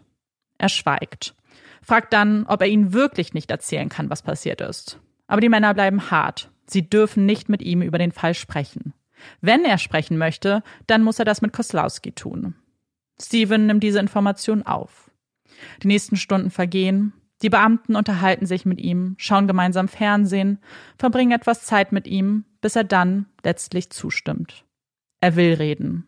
Koslowski soll kommen. Und der lässt sich das nicht zweimal sagen. Bewaffnet mit einem Diktiergerät setzt er sich mit einer Kollegin zu Steven und beginnt das aufzuzeichnen, was man später als Geständnis verwerten würde. Und Steven gesteht nicht nur die Tat, fängt nicht am 9. Februar an, sondern viel früher. Denn es gibt mehr zu gestehen als nur das. Er beginnt zu erzählen und damit ein Bild zu zeichnen, das zeigt, dass das Leben der Grants nicht so perfekt war, wie es von außen ausgesehen hat. Steven erklärt, dass er sich von Tara nicht ernst genommen gefühlt hat. Seit sie verheiratet sind, hat sie ihm ständig gesagt, wie wertlos er sei, dass sie niemand anders lieben würde, dass sie das Beste ist, was ihm hätte passieren können. Er glaubte ihr jedes einzelne Wort. Es nagte an ihm, der Zweifel, nicht gut genug zu sein, nicht mit seiner erfolgreichen Frau mithalten zu können. Die Trauer schlug aber schnell zu Wut um. Wut darüber, wie wenig Tara an ihrer Familie interessiert ist. An ihm, den Kindern. Immer ist der Job wichtiger. Die Flugmeilen, die sie sammelt, mehr wert als das Lächeln ihrer Kinder. Auch ihre Beziehung zu Alicia und ihren Eltern war nicht so gut, wie sie es in den letzten Tagen dargestellt hat. Die beiden waren nie eng verbunden, sahen sich vielleicht viermal im Jahr zu den Feiertagen. Und selbst dann gab es immer Streit. Das letzte Thanksgiving mussten sie verfrüht verlassen, weil Alicia und Tara sich so sehr in die Haare bekommen haben. Es war wahrlich nicht einfach und wurde mit den Jahren, die vergingen, immer schwerer. Um sich abzulenken und sein Ego aufzupolieren, pflegte Steven seit vielen Jahren Kontakt zu seiner Ex-Freundin Dina. Sie kannten sich seit dem Kindesalter und sprachen einmal im Jahr miteinander, tauschten sich aus, erzählten, was sich in ihrem Leben abspielt. Harmlose Gespräche, die dann im Januar 2007, also einen Monat vor Terrors Verschwinden, eine drastische Wendung nahmen. Steven flirtete ganz schön hart und zum ersten Mal wurden auch E-Mail-Adressen ausgetauscht, um ihre Gespräche dort fortführen zu können. Es sind eindeutige Worte, die da ausgetauscht werden. Steven, der damit prahlt, wie erfolgreich er in seinem Job ist, dass er viel reisen muss und dessen Frau ihn betrügen würde. Er macht Dina Komplimente. Als diese berichtet, dass sie eine Ausbildung zur Krankenschwester macht, schreibt er grinsend, dass das ein toller Beruf wäre und wer weiß, wann er mal gebadet werden muss. Auf Tara angesprochen, schreibt Steven, dass er zwar verheiratet ist, aber dass er es mit der Ehe wie mit den Geschwindigkeitsbeschränkungen nimmt. Manchmal muss man die Regeln, die damit daherkommen, eben brechen. Man darf nur nicht erwischt werden. Nachdem sie fast den ganzen Monat E-Mails ausgetauscht haben, verabreden sich die beiden zu einem Treffen, das Steven kurzfristig absagen wird. Er kann das nicht. Er kann das Leben seiner Kinder nicht für eine Affäre ruinieren, schreibt er. Eigentlich, so berichtet er später, hatte er nie vor, sich mit Dina zu treffen. Es war ein Spiel für ihn. Grenzen austesten, zu sehen, wie weit er gehen kann. Und natürlich sich die Bestätigung abholen und das Gefühl, dass eine Frau Interesse an ihm hat und er sie hätte haben können. Zur gleichen Zeit entdeckt Steven aber auch, dass Tara ganz ähnliche Bedürfnisse gehabt zu haben scheint. Steven, der neben ihrem Handy auch ihre E-Mails von Zeit zu Zeit kontrolliert, entdeckt eine zwei Jahre alte Kommunikation zwischen Tara und einem Freund, der ihr vor knapp 15 Jahren das Herz gebrochen hat. Beim Durchfliegen der Nachrichten kocht es in ihm. Er ist verletzt. Wie konnte sie nur ihn derart betrügen? Jetzt zweifelt er an allem, an ihrer Treue, an der Liebe, denkt an die vielen Nächte, die sie angeblich alleine verbringt, wenn sie unterwegs ist. Dass das, was er getan hat, was ganz anderes ist, ist für Steven klar. Er hatte nur ein paar E-Mails geschrieben. Die Nachrichten, die Tara da ausgetauscht hat, das war mehr. Da steckten Emotionen drin. Geschrieben von zwei Menschen, die sich ineinander verliebten. Er hat nur gespielt. Tara meinte es ernst. Es ist abends, Ende Januar, als er vor dem Computer sitzt und sich wieder die Worte durchliest, die seine Frau an einen anderen Mann richtete, als das 19-jährige Au-pair Verena durch die Haustür tritt. Wie war dein Tag heute? Ganz gut, antwortet die junge Frau mit den blonden, schulterlangen Haaren und den blauen Augen. Naja, dann war deiner wenigstens besser als meiner. Verena will wissen, was geschehen ist. Steven deutet nur auf den Computer vor sich. Er hat Nachrichten gefunden. Von Tara. Sie schockieren ihn. Hier, schau selbst. Verena, die zunächst annimmt, dass die Nachrichten auf Deutsch verfasst sein könnten und sie vielleicht etwas übersetzen soll, ist ebenfalls schockiert. Sie hätte niemals gedacht, dass Tara ihren Mann betrügen würde. Sie war eine so gute Mutter, eine so gute Ehefrau. Warum würde sie das alles wegwerfen? Was soll ich bloß tun? fragt der verzweifelte Steven. Ich würde mit ihr reden. Und genau das tut Steven. Am 1. Februar schreibt er Tara eine emotionale E-Mail. Sagt, dass er nie wieder darüber sprechen wird, aber sie muss ihm erklären, was damals mit diesem Typen passiert ist. Sie ist so viel unterwegs, sie trinkt gerne Alkohol, er macht sich Gedanken, was da alles passieren könnte. Er will und wird ihr glauben, aber er muss die Wahrheit kennen. Versöhnliche Worte, die jedoch kaum zu den darauffolgenden Taten passen. Um 22 Uhr am selben Tag streift Steven durch den Flur, bleibt dann vor Verenas Zimmer stehen und schiebt seinen Kopf durch die Tür. Die beiden Kinder schlafen bereits. Es war ein anstrengender Tag gewesen und Verena wünscht sich nicht so sehr, wie endlich etwas Ruhe zu finden. Als sie Steven im Türrahmen erblickt, fängt dieser an zu sprechen. Ich wollte nur noch mal sicher gehen, dass du dich Tara gegenüber nicht anders verhältst, wenn sie morgen zurückkommt. Verena schüttelt den Kopf. Natürlich nicht. Tara verdient einen gehörigen Arschtritt. Steven lacht und fährt dann fort, blickt fast beschämt nach unten und schaut Verena dann tief in die Augen. Ich würde dir gern etwas sagen, aber ich denke, es ist besser, wenn ich meinen Mund halte. Na komm schon, sag, worum geht's? Verena bohrt neugierig nach. Wer würde das nicht tun, wenn jemand solche Andeutungen macht? Wer würde nicht wissen wollen, was so geheimnisvoll ist, dass man es lieber nicht aussprechen würde? Es kann ja nicht so schlimm sein. Na los, sprich. Na ja, Steven überlegt kurz und spricht dann weiter. Okay, du bist wunderschön und ich möchte mit dir schlafen. Stille. Man könnte eine Stecknadel fallen hören.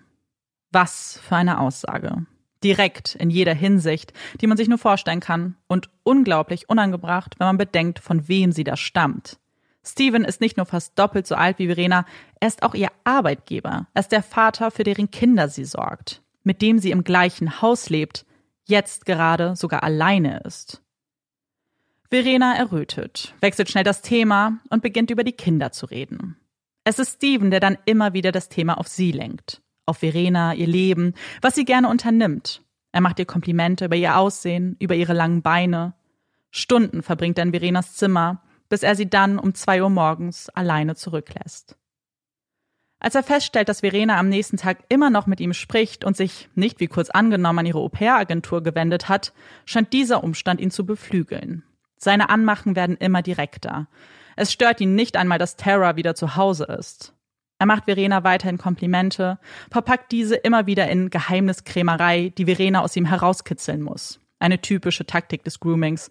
Und beginnt bald ganz deutlich zu schildern, was er gerne mit ihr tun würde. Was sich von außen für die meisten creepy anfühlt, ist nicht so klar und eindeutig, wenn man selbst die Person ist, die mittendrin steckt. Wer bekommt nicht gerne Komplimente, hört nicht gerne, dass man attraktiv und sexy ist, dass man so viel reifer ist als andere Frauen in ihrem Alter dass ein älterer Mann, der durchaus athletisch ist und nicht unattraktiv, mit mehr Lebenserfahrung dich gut findet und sogar seine Familie damit aufs Spiel setzt. Es ist ein Spiel mit dem Feuer, eine Fantasie, in die man eintaucht und die einen die Problematik und den Machtmissbrauch nicht sehen lässt. Und Verena ist gefangen in dieser Fantasie. Nachdem die ersten Küsse, die ersten Ich liebe dichs und sexuellen Handlungen von Steven initiiert werden, beginnt Verena Gefühle für ihn zu entwickeln. Sie erwidert die Worte zwar nicht, aber sie weiß, dass sie ihn mehr mag, als sie sollte.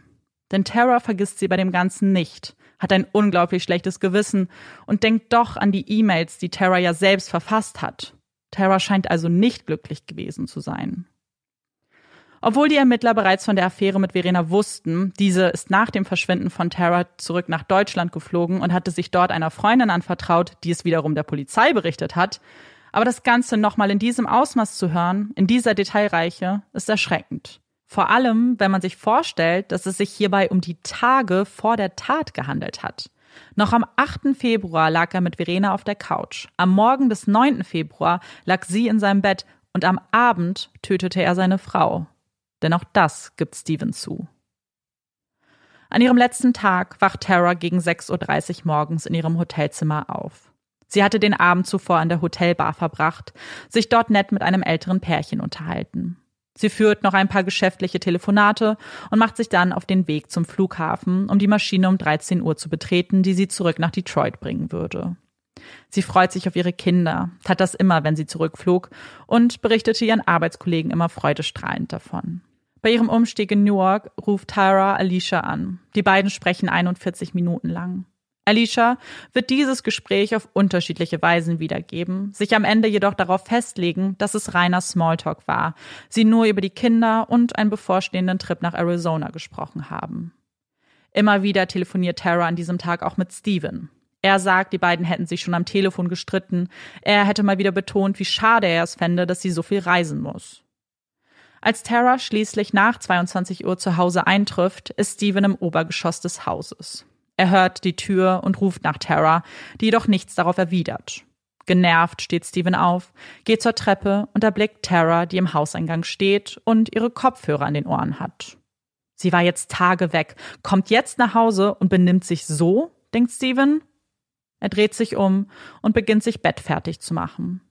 Als Tara zu ihm stößt, eröffnet sie ihm, dass sie wahrscheinlich schon am Sonntag zurück nach Puerto Rico muss.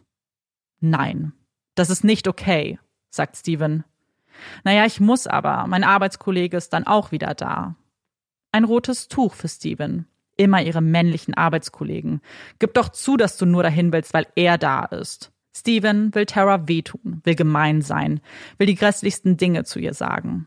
Fickst du ihn? Ach, fuck off, entgegnet Tara. So ist es halt. Ich muss meinen Job nun mal nachgehen und das geht dich alles überhaupt nichts an. Tara dreht sich um, will das Schlafzimmer verlassen, als Steven sie am Handgelenk packt. Stopp, du bleibst gefälligst hier, wir diskutieren das jetzt aus. Was nun passiert, variiert. Dafür gibt Steven zwei Versionen an. Entweder hat Tara ihn in diesem Moment zuerst geschlagen oder sie hat ihn provoziert, indem sie fragte, ob er sie nun auch noch schlagen würde. Dann kochen die Gefühle in ihm hoch. Sie hatte ihn so lange klein gemacht. Und diese letzte Handlung hatte das Fass dann zum Überlaufen gebracht. Er hebt seine Hand und schlägt gegen ihren Hals. Tara fällt zu Boden, stößt sich den Kopf und stöhnt. Sie hieft sich hoch, schaut Steven bitterböse an und sagt, das war's, ich gehe, nehme die Kinder mit, das Haus, du wirst obdachlos sein, bist ein Stück Scheiße. Sie hört nicht auf zu sprechen. Es geht immer weiter. Du hast mich geschlagen, du wirst ins Gefängnis gehen, es ist aus, dein Leben ist vorbei. Tara hört nicht auf. Sie soll aufhören, denkt Steven. Ich werde sie zum Schweigen bringen. Dann legt er seine Hände um ihren Hals und drückt zu. Sie darf es niemandem erzählen.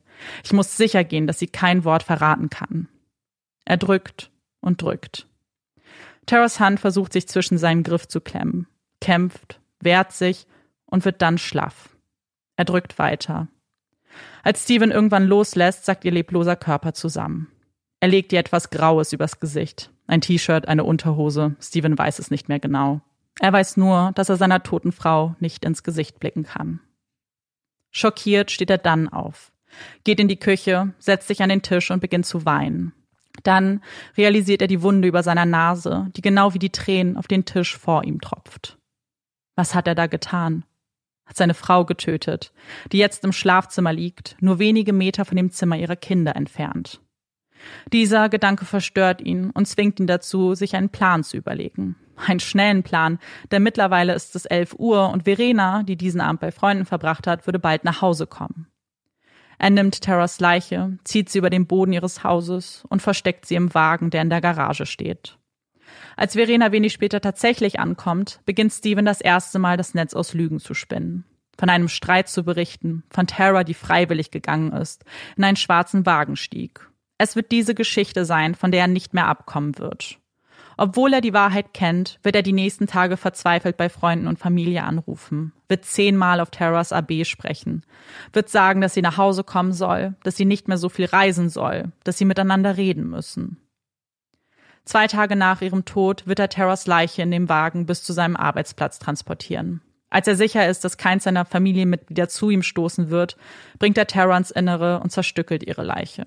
Über 17 Teile wird er in Tüten verpacken und diese dann im Stony Creek Park verstecken. Es ist ein Park, den er immer wieder in Interviews benennt, weil die Familie so viel Zeit dort verbracht hat. Es ist der Park, an dem Sheila die Tüte mit dem Blut gefunden hat. Ein Park, den die Polizisten zigmal durchsucht hatten und nie etwas fanden. Was auch daran lag, dass Steven in regelmäßigen Abständen dorthin fuhr, um diese Tüten neu zu verstecken. Nach seinem Geständnis würde man die meisten dieser Tüten finden und sichern. Steven hatte die Leiche seiner Frau im Schnee versteckt, er wusste, wo sie ist die ganze Zeit und gab trotzdem Interviews, in denen er sie darum bat, zurückzukommen. Aber etwas konnte er nicht verstecken, hat sich nicht getraut. Das größte Überbleibsel seiner Tat. Terras Torso. Dieser passte in keine Tüte. Dieser wäre zu auffällig. Also war er immer ganz nah an Steven dran. Auch ihn positionierte er regelmäßig um, in der stetigen Angst erwischt zu werden. Und als die Ermittler endlich ihren Durchsuchungsbeschluss erhalten haben und in die Garage treten, fällt ihr Blick auf eine Box mit der Aufschrift Kinderkleidung, die bei ihrem ersten Besuch am 14. Februar nicht da war. Was sie in der Box finden, ist keine Kleidung, es ist der Torso. Es ist die Gewissheit, dass Tara tot ist und dass Steven sie getötet hat. Genau wie er es in seinem Geständnis zugibt. Dieses Geständnis wird einmal aufgenommen, danach wird Steven darum gebeten, es nochmal schriftlich zu wiederholen. Bis auf einen kleinen Unterschied stimmen die beiden Versionen überein. In der ersten Version hatte er behauptet, dass Tara ihn zuerst geschlagen hätte. Danach spricht er von einer Provokation ihrerseits. Was aber in beiden Schilderungen fehlt, ist Taras Sicht. Natürlich, die kann nicht mehr schildern, was passiert ist ob die beiden sich wirklich gestritten haben, ob sie wirklich vorhatte, am Sonntag zurückzufliegen, denn ihr Flugticket war ja weiterhin für den Montag ausgestellt. Sie kann nicht mehr beschreiben, wie es ihr in ihrer Ehe ging, ob sie glücklich war, ob sie in Erwägung gezogen hat, sich von Steven zu trennen. Das Traurige, all diese Dinge wird man wohl nie erfahren. Denn jeder Versuch, einen Einblick in ihr Inneres zu erlangen, scheitert daran, dass sich Tara niemandem geöffnet hat. Nicht ihren Freunden, nicht ihrer Schwester, nicht ihrer Familie, was auch immer ihre Gedanken waren. Sie hatte sie für sich selbst behalten und mit in den Tod genommen. Dafür sind es nun andere Menschen, die ihre Gedanken wiederum mit der Welt teilen, nachdem Steven festgenommen wird, die die Liebesgeschichte der beiden in ein anderes Licht rücken. Eine Freundin von Tara berichtet von einer angespannten Stimmung auf ihrer Hochzeit. Es war gar nicht so harmonisch, wie die meisten es beschrieben haben. Steven hatte alle rumkommandiert. Er war so angespannt gewesen, hat die ganze Zeit rumgebrüllt. Man konnte sehen, was er für einen Einfluss auf Tara hatte, dass sie alles tat, was er von ihr verlangte. Eine Beschreibung von Steven, die viele der Familienfreunde bestätigen können. Sie waren eigentlich nur wegen Tara mit dem Paar befreundet. Sie war immer so herzlich, so freundlich, hat trotz ihrem Job immer kleinere Aufgaben in der Schule der Kinder übernommen. Ihr Lachen war das lauteste und angenehmste Lachen, das sie jemals gehört hatten. Damals hatten sie sich nicht viel dabei gedacht, aber jetzt stellten sie sich schon die Frage, warum sie Tara nie alleine angetroffen haben. Immer war Steven auch dabei. Sie hatten sich immer gefragt, wieso jemand wie er eine so tolle Frau wie sie abbekommen würde. Ein Arbeitskollege von Tara berichtete außerdem von einem 40.000 Dollar Bonus, den sie bei der Arbeit erhalten hat, weil sie so gute Arbeit leistete. Steven zwang sie damals, das gesamte Geld in den Laden seines Vaters zu investieren. Steven war kein schlechter Mensch. Er war ein toller Vater, aber er war einfach ein unangenehmer Charakter, sagt man. Ständig log er, erfand Geschichten, er wollte Terror kontrollieren und Macht ausüben. Das war der Eindruck, den man von ihm hatte. Gesagt haben sie alle nichts, wollten sich nicht einmischen, nicht neugierig sein. Und doch fragt man sich jetzt, ob man etwas hätte ändern können, wenn nur eine Person Terra direkt darauf angesprochen hätte. Denn von sich aus hätte Tara das wohl nie getan. Und auch wenn sich Tara ihren Mitmenschen nicht anvertraut hat, gibt es doch einen winzig kleinen Einblick in das, was sie beschäftigt hat. Denn Tara führte ein Tagebuch, hat dieses angefangen, nachdem sie 2005 ein Seminar der Landmark Education LLC besucht hat. Das Landmark Forum, so nennt sich das mehrtägige Seminar, stellt Selbstfindung und Selbstoptimierung in den Vordergrund. Über mehrere Tage sitzt man bis zu 15 Stunden am Tag mit Hunderten anderer Interessierter in einem Raum und beginnt sein ganzes Leben auseinanderzunehmen und neu zusammenzufügen. Die Praktiken von Landmark werden oft mit denen von Sekten verglichen. Nach diesem Seminar hatte Tara angefangen, kritisch über sich und ihre Beziehungen nachzudenken. Sie verfasste Briefe an viele Menschen in ihrem Leben, die sie doch nie abschickte. An ihre Eltern schrieb sie, dass sie ihnen den harten Ton, der zu Hause herrschte, nie ganz verziehen hätte. Dass sie keine gute Tochter sei, weil sie die beiden nicht authentisch lieben würde. An Alicia schrieb sie, dass sie sie immer als Rivalin gesehen hat und dass die beiden nie so eng waren, wie sie es eigentlich sein wollten. Bei Steven entschuldigt sie sich. Sie war nicht besonders präsent in ihrer Ehe. Sie hat ihn zu sehr dominiert, ihn nicht ernst genommen. Dabei war er der Einzige, der sie bedingungslos geliebt hat. In ihrem Tagebuch hatte Tara außerdem ihre Ziele für das kommende Jahr notiert. Für 2007 nahm sie sich Folgendes vor. Ein Klavier kaufen. Mindestens zwei Erwachsenenurlauber. Einmal nach Europa und auf die karibischen Inseln. Einen Disney World Trip im November planen sich mit dem Buchhalter zusammensetzen, das Leben besser planen, ein neues Auto kaufen, ein Sparbuch für die Kinder anlegen, lernen, besser mit Finanzen umzugehen, Stevens Rentenplan überdenken, ein Wochenende jeden Monat eine Date Night planen, bessere Kommunikation mit Steven, in Klammern, inklusive Therapie, wenn notwendig, aufhören zu schreien, jeden Tag 15 Minuten Meditation, Yoga anfangen für meine Seele. Jeden Monat eine Girls Night mit Lindsay.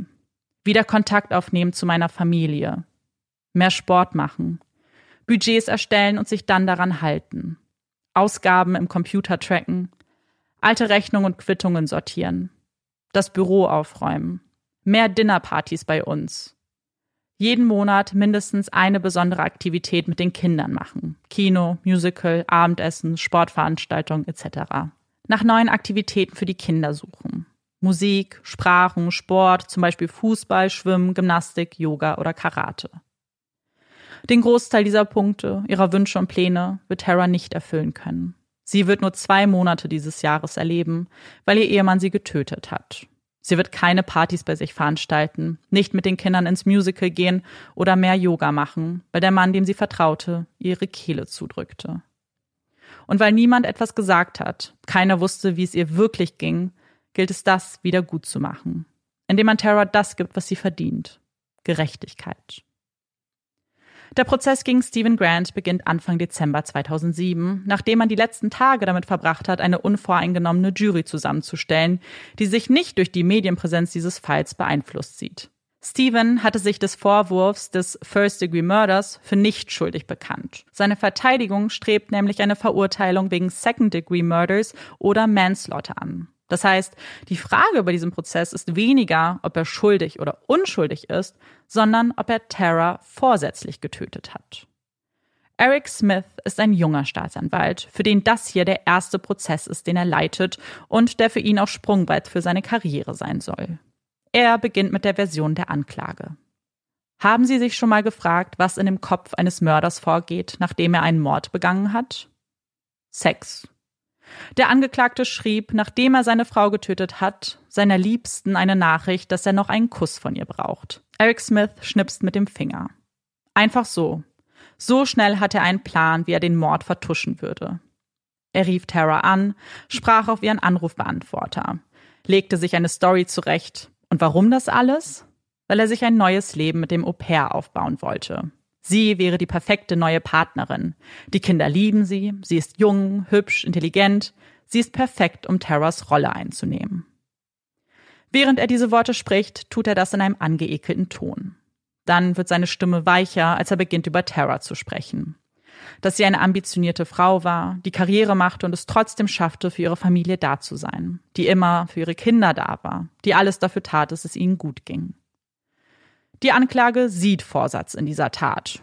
Sie sagen, Stephen hatte Zeit zu reflektieren, hatte Zeit, das für und wieder abzuwägen. Und das würden sie auch beweisen. Sie laden viele Menschen aus Terras Leben ein, um von ihrer Beziehung und ihren Erfahrungen mit Stephen zu sprechen. Alicia findet klare Worte für ihren Schwager, dem sie nur noch Hass entgegenbringen kann. Taras Arbeitskollege spricht von ihrer Liebe zu den Kindern und ihrer Arbeitsmoral. Auch Dina wird vorgeladen und berichtet von den E-Mails, die Steven ihr geschickt hat. Und dann eine überraschende Zeugin, von der man nicht wusste, ob sie erscheinen würde, Verena, die verzweifelt ist, als sie im Zeugenstand Platz nimmt. Sie hatte ihm alles geglaubt, jedes Wort, Auch, dass er nichts damit zu tun hatte. Auch nach der Tat und seitdem sie in Deutschland ist, hatte er immer wieder Kontakt zu ihr aufgenommen. Ja, sie hatte Gefühle für ihn, das dachte sie zumindest. Aber jetzt weiß sie, dass er sie nur benutzt hat. Mit diesen Aussagen sollte also klar gemacht werden, was für ein Mensch Steven ist, dass er berechnend ist. Aber was ist mit dem Vorsatz?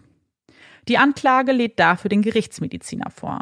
Dieser bestätigt, dass es fünf Minuten gedauert haben muss, bis Tara gestorben ist. Im Kreuzverhör minimiert er diese Aussage und sagt, dass es auch dreieinhalb Minuten hätten sein können. Die Anklage sieht diese Länge und die Strangulation als Todesursache als Begründung eines Vorsatzes.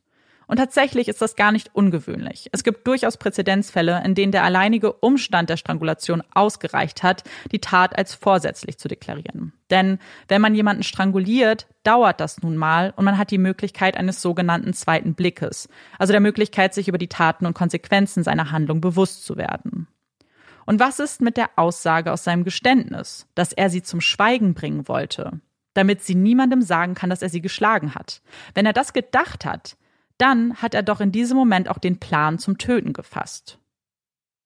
Und es ist auch das Geständnis, das die Verteidigung für sich und ihre Version nutzt. Denn neben diesem Geständnis haben die Ermittler nichts, was den Tathergang rekonstruieren könnte. Und wenn man die Situation, die Steven geschildert hat, genauer betrachtet, sieht man doch, dass es eine Tat aus dem Affekt war. Sie hat ihn provoziert. Er sagt mehrfach, dass er nicht mehr klar denken konnte und er aus Wut gehandelt hat. Nein, er wollte kein neues Leben mit dem Au-pair führen. Die Tat war das Fass, das übergelaufen ist. Er hatte so lange so viel geschluckt, sich so viel angehört, wurde klein gemacht von seiner Frau. Und als sie ihm drohte, ihm das zu nehmen, worin er gut war, das Vatersein, eskalierte es. Er dachte nicht mehr nach, er handelte nur noch. Er ist kein eiskalter Mörder, er ist ein traumatisierter Ehemann, dem die Sicherung durchgebrannt ist. Er hat einfach die Kontrolle verloren. Und so wie die Anklage zuvor Zeugen eingeladen hat, um Steven in ein schlechtes Licht zu rücken, tun sie es nun mit Tara. Zeigen auf, dass ihre Priorität die Arbeit war, dass Steven sich um alles kümmerte und dafür auch noch von seiner Frau angeschrien und schikaniert wurde. Es war ein Zustand, der für ihn unerträglich war und der diese Tat begünstigte. Am 18. Dezember 2007, nach neun Prozesstagen, werden die Closing Arguments verlesen. Die Anklage bleibt bei ihrer Version, dass Stevens seine Frau verabscheute, sich ein neues Leben aufbauen wollte und sie aus dem Weg räumte. Tara liebte ihre Kinder, ihre Arbeit, ihr Leben, sie tat alles für die Familie und trotzdem tötete Steven sie. Als Stilmittel greift Eric Smith nach einer Stoppuhr. Er startet sie. Nach 15 Sekunden sagt er, jetzt ist Tara bewusstlos. Dann drei Minuten 45 Stille. Bis er sagt, und jetzt ist sie tot. Die Verteidigung schließt mit folgenden Worten ab. Wer ist Stephen Grant? Wir wissen, dass er ein Ehemann war und ein Vater.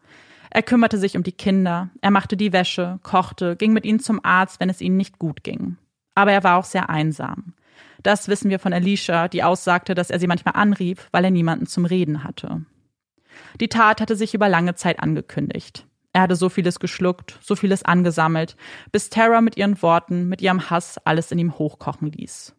Diese Tat ist eine Tat aus Wut, aus Frustration. Denn wer plant einen Mord durch Strangulation? Das war nicht geplant. Es war ein Impuls. Sie sind überzeugt, dass es nur eine richtige Entscheidung der Jury geben kann. Ihn des Manslaughter, also der fahrlässigen Tötung, schuldig zu sprechen. Die Jury verabschiedet sich zu ihren Beratungen. Theoretisch stehen ihnen alle Möglichkeiten offen. Schuldig und unschuldig. Es ist aber wohl eher die Frage nach dem Vorsatz, die das Gespräch beherrschen wird. Also, ist es First-Degree-Murder, wie von der Anklage gefordert, Second-Degree oder wie von der Verteidigung gefordert, eine fahrlässige Tötung? Und mit dieser Frage beende ich auch den geskripteten Teil dieses Falls und gebe sie an euch und Marike weiter und frage euch, was hättet ihr als Jury gemacht? Wie würdet ihr entscheiden?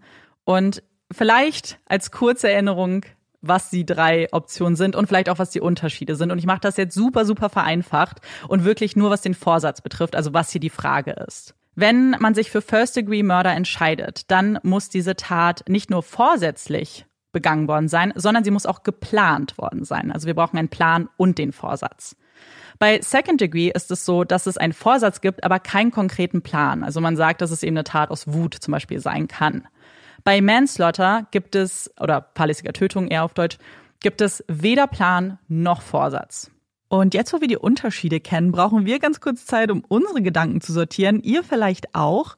Und deswegen spielen wir hier ein kleines bisschen Werbung. Amanda und ich freuen uns total. Wir dürfen euch heute nämlich wieder von HelloFresh berichten. Wir haben euch ja letzte Woche schon erzählt, dass HelloFresh aktuell beim Veganuary mitmacht und mehr als sonst eh schon aktuell total viele tolle vegane Gerichte in der Auswahl hat, wovon Amanda und ich uns natürlich wieder einige ausgesucht haben.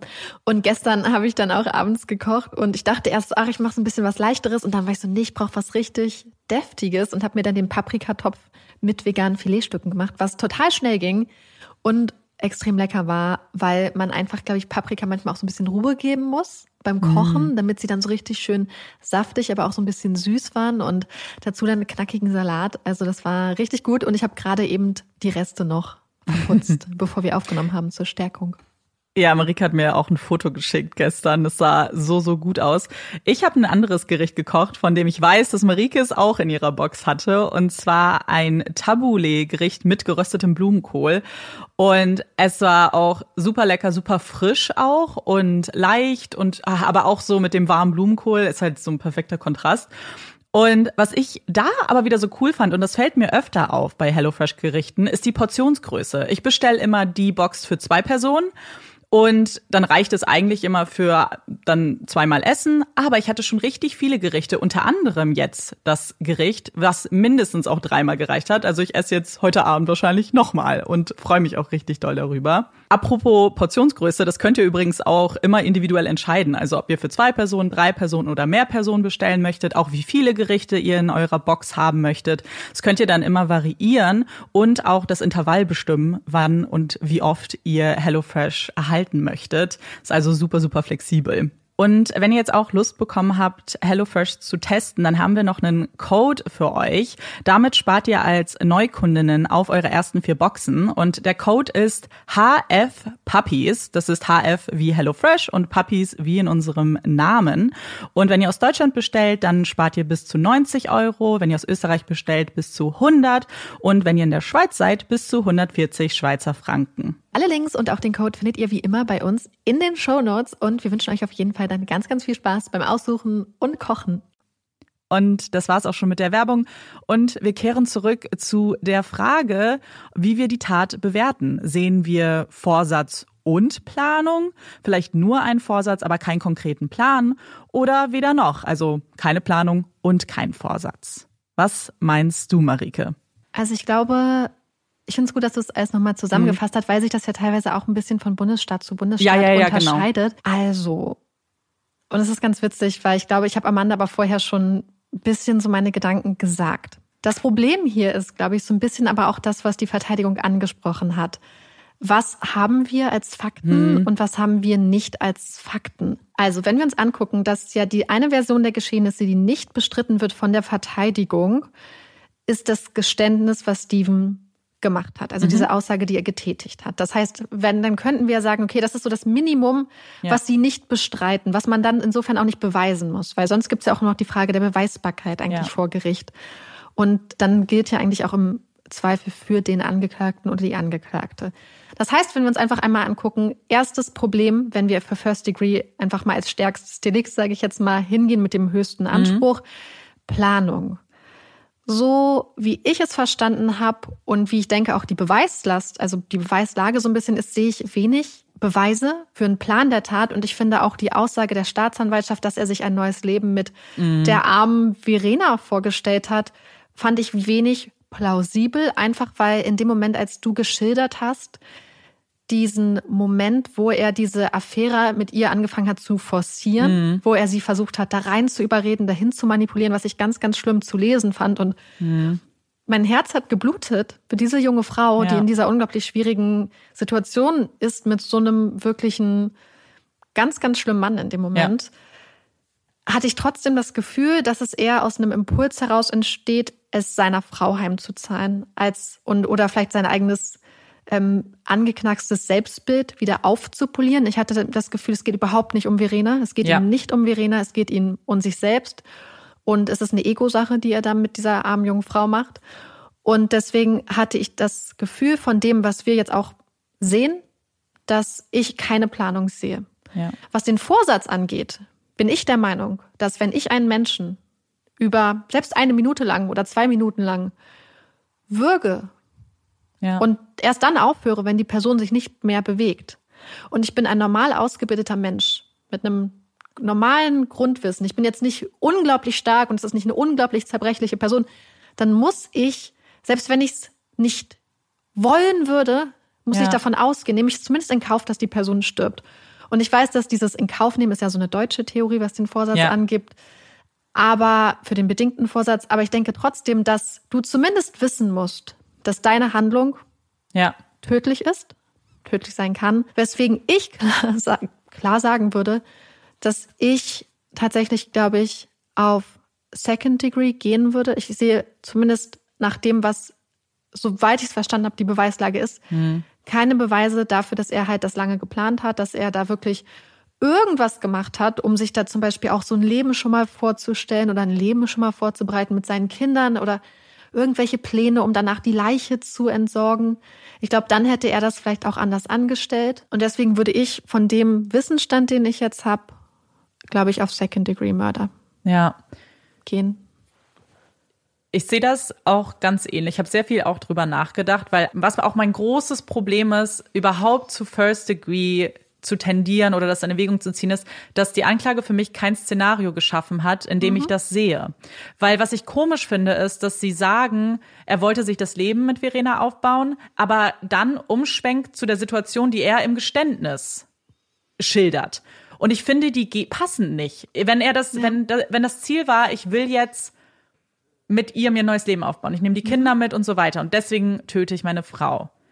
Dann brauche ich auch ein Szenario, wie er das geplant hat. Genau Ja. wie du sagst. Dann muss ich auch den Plan sehen. Weil wenn wir dann zum Geständnis springen, das ist, da fehlt mir auch der Plan. Und es muss ein glaubwürdiges Ja. Szenario sein und du brauchst ja theoretisch auch zumindest einen Hauch von, Von Beweisen, Beweisen. Mhm. dass man denkt, hey, das ist so logisch Ja. und anhand der Indizien etc. so Ja. klar auch. Man muss schon Beweise, also oder Indizien zumindest haben, die dafür sagen, wir tendieren jetzt, wir plädieren jetzt wirklich auf First Degree. Ja, die Sache ist, und da hätte ich gerne deine Gedanken zu und auch eure vielleicht. Was sagst du zu der Aussage der Staatsanwaltschaft, dass, weil er gesagt hat, ich möchte sie zum Schweigen bringen, dass das für den Plan reicht? Nee, also ne, kommt drauf an. Mhm. Und ich glaube, die Sache ist die, ich glaube, dass man da super tief wahrscheinlich in die Materie gehen müsste. Ich meine, das ist Common Law, das heißt, wahrscheinlich müsste man sich Präzedenzfälle, Mhm. Präzedenzfälle, mhm. angucken. Oder von, von meinem Ja. sprachlichen Verständnis eines Planes würde es Mhm. nicht reichen, weil sich hier die Grenzen zwischen Plan und Vorsatz zu sehr ver Ja, vermischen genau. würden. Und dann wäre es so, dann könnte man immer sagen, ah, in dem Moment, selbst wenn du jetzt fünf Minuten vorher gesagt hättest, hey, ich, ich, ich töte dich jetzt, muss das noch immer kein Plan sein Ja. theoretisch, weil für mich ein Plan eigentlich halt über so einen Vorsatz hinausgeht Ja. und irgendwie ähm, sprachlich allein sich ein bisschen abgrenzt. Die Sache, die Frage ist die, man müsste sich wahrscheinlich die Rechtsprechung angucken, man müsste sich wahrscheinlich die Gesetzestexte ganz genau angucken, wie das definiert ist. Und selbst da gibt es dann immer so Grauzonen, würde ich behaupten, wo dann sich die Geister scheiden und man wahrscheinlich ähm, Papers findet, die in die eine Richtung und in die andere Richtung tendieren oder wo es dann auch ähm, Urteile gibt, die sich widersprechen. Und das, das finde ich halt so interessant an Jura, dass man gerade zum Beispiel sagen könnte, hey, so auch, auch vom Sinn, dass der Unterschied zwischen Second Degree und First Degree ist ja eine Schwere. Mhm. Ja. Eine, dass man sagt, hey, ein Plan bedeutet Ja. quasi eine besondere Art von Verwerflichkeit. Ja. Das heißt, es muss auch wirklich, diese Verwerflichkeit muss sich ja quasi manifestieren, indem Ja. es ein Mehr ist zu einem Vorsatz. Ja. Weil ein Vorsatz kann ja auch recht breit sein, halt von so der Tatsache, hey, ich, ich weiß, dass die Person sterben wird, hinzu, ich will, dass die Person stirbt. Das Ja. ist ja auch vom Vorsatz gedeckt. Ja. Das heißt, eigentlich bräuchtest du hier, finde ich, wirklich so ein Plus zum Vorsatz, der nicht nur ein starker Vorsatz im Sinne von einer Absicht ist, sondern wirklich ein Plan, Ja. ein, ein wahrscheinlich ein sich detailliert, je nachdem wie detailliert überlegte Vorgehensweise, die man vorher festlegt und an der man sich orientiert. Und genau das sehe ich hier halt Mhm. nicht.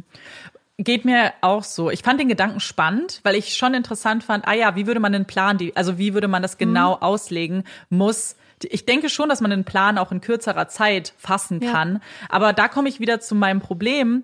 Dann beziehen sie sich aber ja wieder aufs Geständnis, weil Ja. da sagt er das ja. Und ich muss halt auch sagen, in einem Geständnis zu sagen, ja, und dann dachte ich, oh, ich bringe sie jetzt zum Schweigen, damit sie nichts sagt. Ist ja, Ja. retro, also retrospektiv. Das heißt, man kann ja nicht mal sicher sein, dass er das in dem Moment gedacht hat oder ob er das im Nachhinein dachte. So, ah ja, ich war so äh, in meinem Wahn, aber jetzt im Nachhinein weiß ich, ah, ich wollte sie eigentlich zum Schweigen bringen. So ist es. Mich wäre das halt eher das Eingeständnis eines Vorsatzes tatsächlich. Ja, genau. Und nicht des Plans, ne? Ja. Wir haben uns jetzt ausgetauscht, wie wir das sehen. Und ähm, jetzt gebe ich euch noch mal ganz kurz ein paar Informationen zu der Jury mit. Erstmal, es war eine 50-50-Jury, also wir hatten sechs Frauen, sechs Männer und sie haben sich insgesamt 16 Stunden beraten und haben sehr, sehr viele Dokumente angefragt in dieser Zeit. Also sie haben sich nochmal die Fotos und die Berichte der Autopsie angeguckt, sie wollten nochmal das ganze Geständnis hören.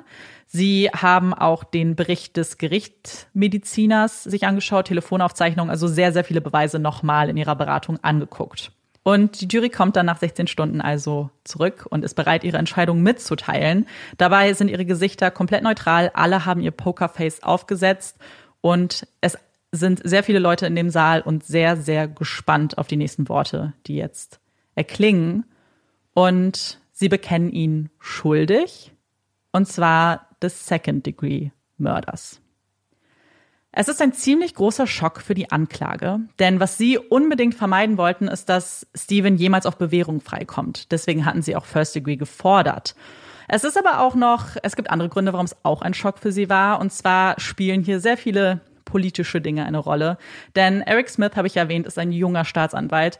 Und in dem Bezirk, in dem wir gerade sind und auch in dem ähm, bei der Polizei stehen gerade äh, stehen bald Neuwahlen an. Und deswegen war es der Ausgang dieses Prozesses sehr wichtig und sehr viele sehr hohe Persönlichkeiten waren sehr präsent und haben sehr viele Interviews gegeben, in denen sie eigentlich davon überzeugt waren, auch den First-Degree-Murder beweisen zu können. Nach einer Entscheidung haben ja sowohl die Verteidiger als auch die Anklage die Möglichkeit, mit der Jury zu sprechen. Das tun sie in dem Fall auch. Also die Anklage geht zur Jury und möchte gerne wissen, ähm, woran es denn lag, wie, warum sie ihre Entscheidung so getroffen haben. Hat natürlich auch den Hintergrund, dass man dann daraus lernen kann und so weiter. Und die Jury ist so ein bisschen ruhig, sagt nicht so ganz viel, bis dann einer nach vorne tritt und einfach nur sagt, naja, ihr habt es nicht beweisen können. Das ist ja auch das, was wir gesagt haben eigentlich, dass wir das eigentlich auch so einordnen. Ja. Das Spannende ist, als die Jury sich eben für ihre Beratung zurückgezogen hat, haben sie einmal schon mal gewählt, um zu gucken, wie einfach der Zwischenstand ist. Und bei dieser allerersten Wahl haben acht Leute First Degree gestimmt. Eine Frau wusste gar nicht, die hat sich nicht entscheiden können, und drei waren für Second Degree. Das heißt, ähm, da ist ordentlich was passiert in den Beratungen. Aber Ja. vielleicht ist es ja, dass ihnen bewusst geworden ist, Mhm. dass das, wo, wohin sie vielleicht vom Gefühl tendieren, dass es dafür keine Beweise gibt. Ja. Und vielleicht ist es ja dann wirklich so dieses, dass wenn du dieses Gefühl hast, oh, es ist First Degree, dass du dann nochmal mit den Leuten redest Ja, und die dann sagen so, hey, okay, weil es kann ja gut sein, dass sich die Leute, die für Second Degree plädiert haben, diese drei, auch gesagt haben, hey, wir verstehen, was ihr denkt, wir können, wir würden das auch für möglich halten, aber anhand der Fakten und Indizien, die wir in diesem Prozess gesehen haben, sehen wir das einfach nicht, weil ich habe auch keine so, was ich so interessant finde an diesem Plan, dass sie, wenn sie sagen, hey, der Plan ist in dem Moment geschlossen worden, in dem du gesagt hast, ich, ähm, ich möchte sie zum Schweigen bringen, machst du dir damit auch so ein bisschen den anderen Plan zunichte. ja. Weil dann sagst du, der Plan ist fünf Minuten vorher oder in dem Moment Ja. quasi getroffen worden. Das heißt, dann kannst du auch nicht mehr sagen, ja, er hat den Plan schon lange Mhm. gehabt. Das heißt, wenn du dann eine Jury hast, die sagt, hey, ganz ehrlich, ich sehe dann nicht mehr den Unterschied zwischen einem Plan und einem Vorsatz, dann hast du halt verloren. Ja. Du hättest halt, und ich glaube, das ist es halt, sie hatten halt, und für mehr hatten sie halt keine Beweise, oder Ja. zumindest haben sie keine Beweise vorgebracht. Und was das ja zumindest untermauern würde, ist, dass sie so viele Beweise nochmal angefragt haben. Also die haben sich ja, Ja. gefühlt alles nochmal angeguckt. was ja auch richtig gut ist. Finde ich super gut. Ich muss auch sagen, äh, super. Ich finde es auch so spannend, dass man so viel von dem Juryprozess weiß. Das ist ja auch nicht immer cool. so. Ich finde das auch richtig spannend. Und ich kann euch sogar noch mehr sagen, denn die Jury hat auch ein paar ihrer Bedenken geäußert, also was Gespräche waren. Und die würde ich mir ganz gern auch mit dir angucken. Und zwar war eine ähm, ein Bedenken beziehungsweise eine Frage, die sie sich gestellt haben, ist, warum würde Steven sie töten, wenn er dann doch alles verlieren würde? Also er würde seine Kinder verlieren, sein Haus, also dieser Plan, den die Staatsanwaltschaft ja so dargestellt hat, würde ja theoretisch nicht mehr eintreffen, wenn sie tot ist und man weiß, dass sie tot ist. Ich, Aber da würde ich immer grundsätzlich denken, Ja. dass Täter und Täterinnen oft davon ausgehen, dass sie halt damit durchkommen. Ja, und vor allem, was man dazu sagen muss, weil für mich klang die Frage zum einen so, wieso macht man das, verliert es alles, wenn es rauskommt, aber auch so ein bisschen vielleicht, dass sie gedacht haben, naja, er kann sich ja auch scheiden lassen, sie verdient das Geld, dann kriegt er ja bestimmt was. Aber, und das ist für mich hier die klare Antwort darauf, Steven hat von Anfang an und in seinem Geständnis auch gesagt, er würde sich niemals scheiden lassen. Weil er ist ein Scheidungskind, für ihn war das so traumatisierend, dass er immer gesagt hat, er wird sich nicht scheiden lassen. Ja. Deswegen, ich meine, für mich spricht das auch vom Gefühl her auch so, was du, wie du es geschildert hast, spricht es für mich auch wirklich eher dafür, dass er zwar vorsätzlich die Tat halt begangen hat, in dem Moment. Ich finde es so interessant zu sagen, da ist ein Plan. Das finde ich so interessant. Aber ich finde, wenn wir eins wissen über das amerikanische Rechtssystem, ist, dass Ja. die Anklage eigentlich immer, wenn es geht, Ja. so maximal Ja. wie möglich. Also quasi, wenn man sich einen Tatbestand anguckt und den jetzt vielleicht auch, selbst wenn man sich den objektiv anguckt und alle Fakten hat, habe ich das Gefühl, dass die Staatsanwaltschaft trotzdem immer noch versucht, so das Maximum, so das, was man noch mit sehr, sehr zum Beispiel ähm, gutgläubigen Jurymitgliedern quasi erreichen kann, trotzdem auch mal darauf plädiert, was, glaube ich, auch einfach an, genau an dieser Sache liegt, die du auch angesprochen hast, Ja. dass da zum Beispiel eine Wahl ansteht, dass es halt Ja. ein Amt ist, was gewährt wird. Was halt genau dieser Tatsache geschuldet, geschuldet ist. Ich glaube auch nicht, dass irgendeine andere Staatsanwaltschaft da nicht auf First Degree gegangen Glaub wäre, ehrlich nicht. gesagt. Ich glaube, das ist der Situation einfach geschuldet. Ja. Und ich glaube, das wäre auch überall so gewesen. Aber ich bin anhand der Situation, wie gesagt, habe ich auch gesagt, Ja. wäre ich auch auf Second Degree Ja. gegangen. Sie haben noch zwei Bedenken geäußert, beziehungsweise auch so Gedanken, vielleicht eher als Bedenken. Und der zweite war, dass sie ihm einfach das Planen nicht zugetraut haben. Sie haben gesagt, sie haben ihn eher als so Fähnchen im Wind wahrgenommen, dass eigentlich sie die Hosen anhatte und sie es ihm einfach nicht zugetraut haben, ehrlich gesagt. Was krass ist. Und dann kommen wir zum dritten Punkt. Der, da bin ich sehr gespannt. Sie haben nämlich gesagt, dass sie sich fragen, wie es sein kann, dass Verena nichts mitbekommen hat, als sie nach Hause gekommen ist, von dieser ja doch sehr anstrengenden Tat, die er im Geständnis schildert. Also er hat ja gesagt, dass er Tara getötet hat und sie dann erstmal runterziehen musste, weil er sie nicht tragen konnte. Sie dann in, ins Auto gehievt hat und sich dann duschen musste, sauber machen musste und das alles innerhalb von 45 Minuten. Und sie fragen sich eben, wie Verena das nicht hätte mitkriegen können irgendwie. Und was die Frage, glaube ich, worauf sie abzielt, ist jetzt nicht, lügt Verena oder so, sondern lügt er in dem Geständnis. Weil sie damit quasi an, also anprangern, ob das so gewesen sein kann, wie er es dargestellt hat. Und das eröffnet natürlich jetzt ganz, ganz viel Spekulation. Aber wir wissen ja, das Zeitfenster ist eigentlich klar, oder? Ja, Das Zeitfenster ist klar. Das heißt, und wir wissen auch, dass er sie wirklich stranguliert hat. Ja, Das heißt, diese Variablen, sage ich jetzt mal, sind ja schon mal fest. Das Ja. heißt, es geht ja quasi nur um das, was dann zwischenmenschlich zwischen den beiden passiert ist, was das quasi, wie die Situation zustande gekommen ist. ja, Ähm, ganz ehrlich, ich kann es mir gut vorstellen, dass man das hinkriegen kann. Weil ich glaube, dass selbst wenn du sagst, hey, ich musste jemand zum Beispiel die Treppe lang schleifen ja. und jemanden, also hast du ihn nicht auch einmal als fit beschrieben? Er ist fit. Ja, Mhm. er ist fit. Ja. Das heißt, und er ist, und Er- ich glaube, was man auch nicht, Ist so irrelevant. aber nee, ich finde es nicht irrelevant, Okay. weil Joggen, das heißt, dass du eine gewisse Ja, Kondition ja. hast, plus er ist Vater von zwei kleinen Kindern. Ja. Das heißt, du bist es gewöhnt, wahrscheinlich Kinder zu tragen. Ja, Und ich glaube, das ist was, was man nicht ähm, außen vor lassen kann, weil ich weiß Total. noch mal, dass ich mal, als ich meine Nichte noch ein kleines Baby war, mal getragen hatte und weil ich das überhaupt nicht gewohnt war, zum Beispiel Muskelkater hatte. Mhm. Einfach weil ich es gar nicht gewohnt war, einfach so ein kleines Wesen auf dem Arm zu halten in dieser Ja. Pose. Ich glaube einfach, dass jemand dann, der Vater von zwei kleinen Kindern ist und ähm, körperlich fit ist, durchaus in der Lage ist, eine Person gerade die Treppe runter und dann auch in ein Auto zu schaffen. Ich glaube, dass das, selbst wenn wir sagen, ey, das dauert 20 Minuten, ja, dann habe ich sie dahin geschafft. Und dann dusche ich mich noch und mache mich fertig. Ganz ehrlich, ja. so, du hast kurze Haare. Ich glaube, du kannst dich super schnell duschen. Ja. So. Und ich glaube, ich weiß nicht, ob du es gerade gesagt hattest oder hat, ob du es mir vorhin gesagt hattest, dass Verena ja gesagt hat, sie hat irgendwie nichts davon mitbekommen, dass er außer Atem war. Ja, oder so. genau. Die Frage ist, achtest du in dem Moment darauf? Ja. Weil ich glaube, dass man manchmal im Nachhinein sagen kann, hm, nee, ist mir nicht aufgefallen. Heißt aber nicht, dass es nicht so war. Also A, können wir nicht wissen, ob er überhaupt wie viel Zeit so jemand braucht, um quasi wieder pulsmäßig etc. normal zu sein, gerade wenn du dann einfach duscht und so. Und dann ja schon, selbst wenn du fünf Minuten hast, hast du ja fünf Minuten, um quasi runterzukommen. Mhm. Und selbst wenn du noch zum Beispiel aufgewühlt wärst, ich habe das Gefühl, dass man ganz oft Sachen, die einem nicht spezifisch gesagt werden, vielleicht auch gar nicht unbedingt so wahrnimmt. Und man muss auch sagen, also es ist, glaube ich, genau das, was du sagst. So im Nachhinein sich daran zu erinnern, ist eh schon schwierig.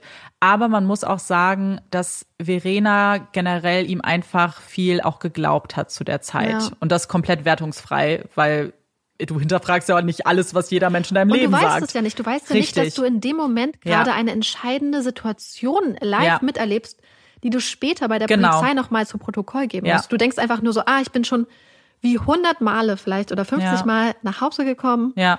und bin jetzt hier und gerade, ich glaube, in solchen Situationen, die du schon so oft durchlebst, mhm. die sonst von außen betrachtet gerade nichts Besonderes sind, ja da fallen einem auch Sachen nicht auf, weil man einfach so schemenhaft Sachen wahrnimmt. Ja, weil auch, also in den darauffolgenden Tagen, also das, was ja äh, Eric Smith in der Anklage gesagt hat, ist auch so passiert. Er hat ihr eine SMS halt noch geschrieben, irgendwie so, ja, wenn du nach Hause kommst, denk aber dran, mir noch einen Kuss zu geben. Und auch die Tage danach war das natürlich schon Thema, weil Verena natürlich schon auch gefragt hat, so, sie hat ihm das geglaubt, aber natürlich sich schon die Frage gestellt, okay, aber müssen wir jetzt nicht was machen? So, wir müssen doch auch zur Polizei gehen, mhm. sie kann nicht weggehen. Und er dann irgendwann auch gesagt hat, hey, wir müssen halt total aufpassen, weil wenn das zum Beispiel zwischen uns rauskommt, werde ich sofort verdächtig, komme sofort ins Gefängnis. Hat halt sehr viel Druck auch ausgebaut, das, auch darauf aufgebaut, dass sie nichts sagt. Und offensichtlich hat sie es dann auch nicht, weil sie ihm ja auch geglaubt hat, dass er unschuldig ist. Und über Verena können wir auf jeden Fall nochmal reden oder beziehungsweise eher über ihn und was er mit Verena gemacht hat. Das ist eigentlich super krass gewesen. Ähm, was ich aber an dieser letzten Frage eigentlich noch ganz spannend fand, ist natürlich eben die Frage, wie viel kaufen wir eben von diesem Geständnis ab? Mhm. Für mich, ich muss da gar nicht so viel drüber nachdenken, weil ich es insofern schon realistisch finde. Der einzige Aspekt, bei dem ich nicht hundertprozentig sicher bin, ob er die Wahrheit sagt, ist der Grund des Streits. Ich könnte mir, weil das für mich nicht belegbar ist, weil das Flugticket nicht gepasst hat. Es war weiterhin auf Montag und keiner ihrer Arbeitskollegen hat bestätigt, dass sie am Sonntag zurück wollte. Kann genauso gewesen sein. Aber ganz ehrlich, mir fahren auch zig andere Möglichkeiten an, worüber sie sich gestritten haben können. Wenn wir uns vorstellen, dass er in den in dem Monat davor fast zwei Affären begonnen hat. Einmal mit Dina, diese E-Mail-Austausch und eine mit Verena und Tara ja darauf angesprochen hat, auf diese zwei Jahre alte Kommunikation. Also irgendwas ist ja hier auf jeden Fall ja. eskaliert. Aber der Grund, den er genannt hat, auch wenn das, also kann ja genauso stimmen, weiß ja keiner außer er, ähm, ist natürlich einer, der ihn vielleicht noch in ein bisschen besseres Licht mhm. rückt, wenn er sagt, ja, wir haben ja, ich finde das Reisen eh zu viel, ich habe das ständig gesagt und jetzt ist es deswegen wieder eskaliert, wegen etwas, was sie tut und nicht vielleicht wegen der Affäre, die ich mit dem Au pair initiiert habe, hm. was halt dann seine Schuld ja wäre und ihn in ein schlechtes Licht. Es hätte ja auch sein können, dass sie das zum Beispiel rausgefunden ja, genau. hat, dass sie sich ja. darüber gestritten haben. Und wir haben ja jetzt die Entscheidung, aber was noch fehlt, ist ja das Strafmaß. Hm. Und dazu kommen wir jetzt. Nachdem diese Entscheidung gefallen ist, ähm, entscheidet man, dass das Strafmaß im Februar 2008 folgen wird. Und auch da werden drei Optionen im Raum stehen, kann ich schon mal sagen. Bevor wir uns die aber anschauen, muss ich kurz etwas zwischenschieben, was eine Rolle spielen wird beim Strafmaß.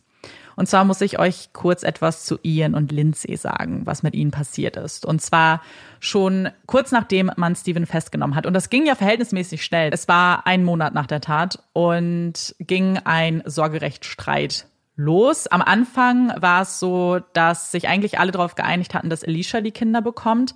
Als Steven aber quasi so ein bisschen mitbekommen hat, wie sie über ihn redet, auch das große Ausmaß, hat er sich damit nicht mehr wohl gefühlt und hat seine Schwester Kelly auch dazu motiviert, vielleicht ähm, auch da, ja, dafür zu kämpfen, dass sie die Kinder bekommt. Und das ging dann ziemlich weit und am Ende haben sie sich aber dann dafür entschieden, dass Alicia die Kinder bekommt, was aber auch sehr wahrscheinlich damit zu tun hat, dass Tara und Steven das im Vorfeld auch schon dokumentiert hatten, dass wenn ihnen mal was zustoßen sollte, dass die Kinder zu Alicia kommen und also man wollte auch ihren Wunsch da respektieren. Alicia hat dann etwas zu Protokoll gegeben, als es eben um das Strafmaß ging. Und zwar hat sie gesagt, dass die Kinder ihr etwas anvertraut hätten während der Weihnachtsfeiertage.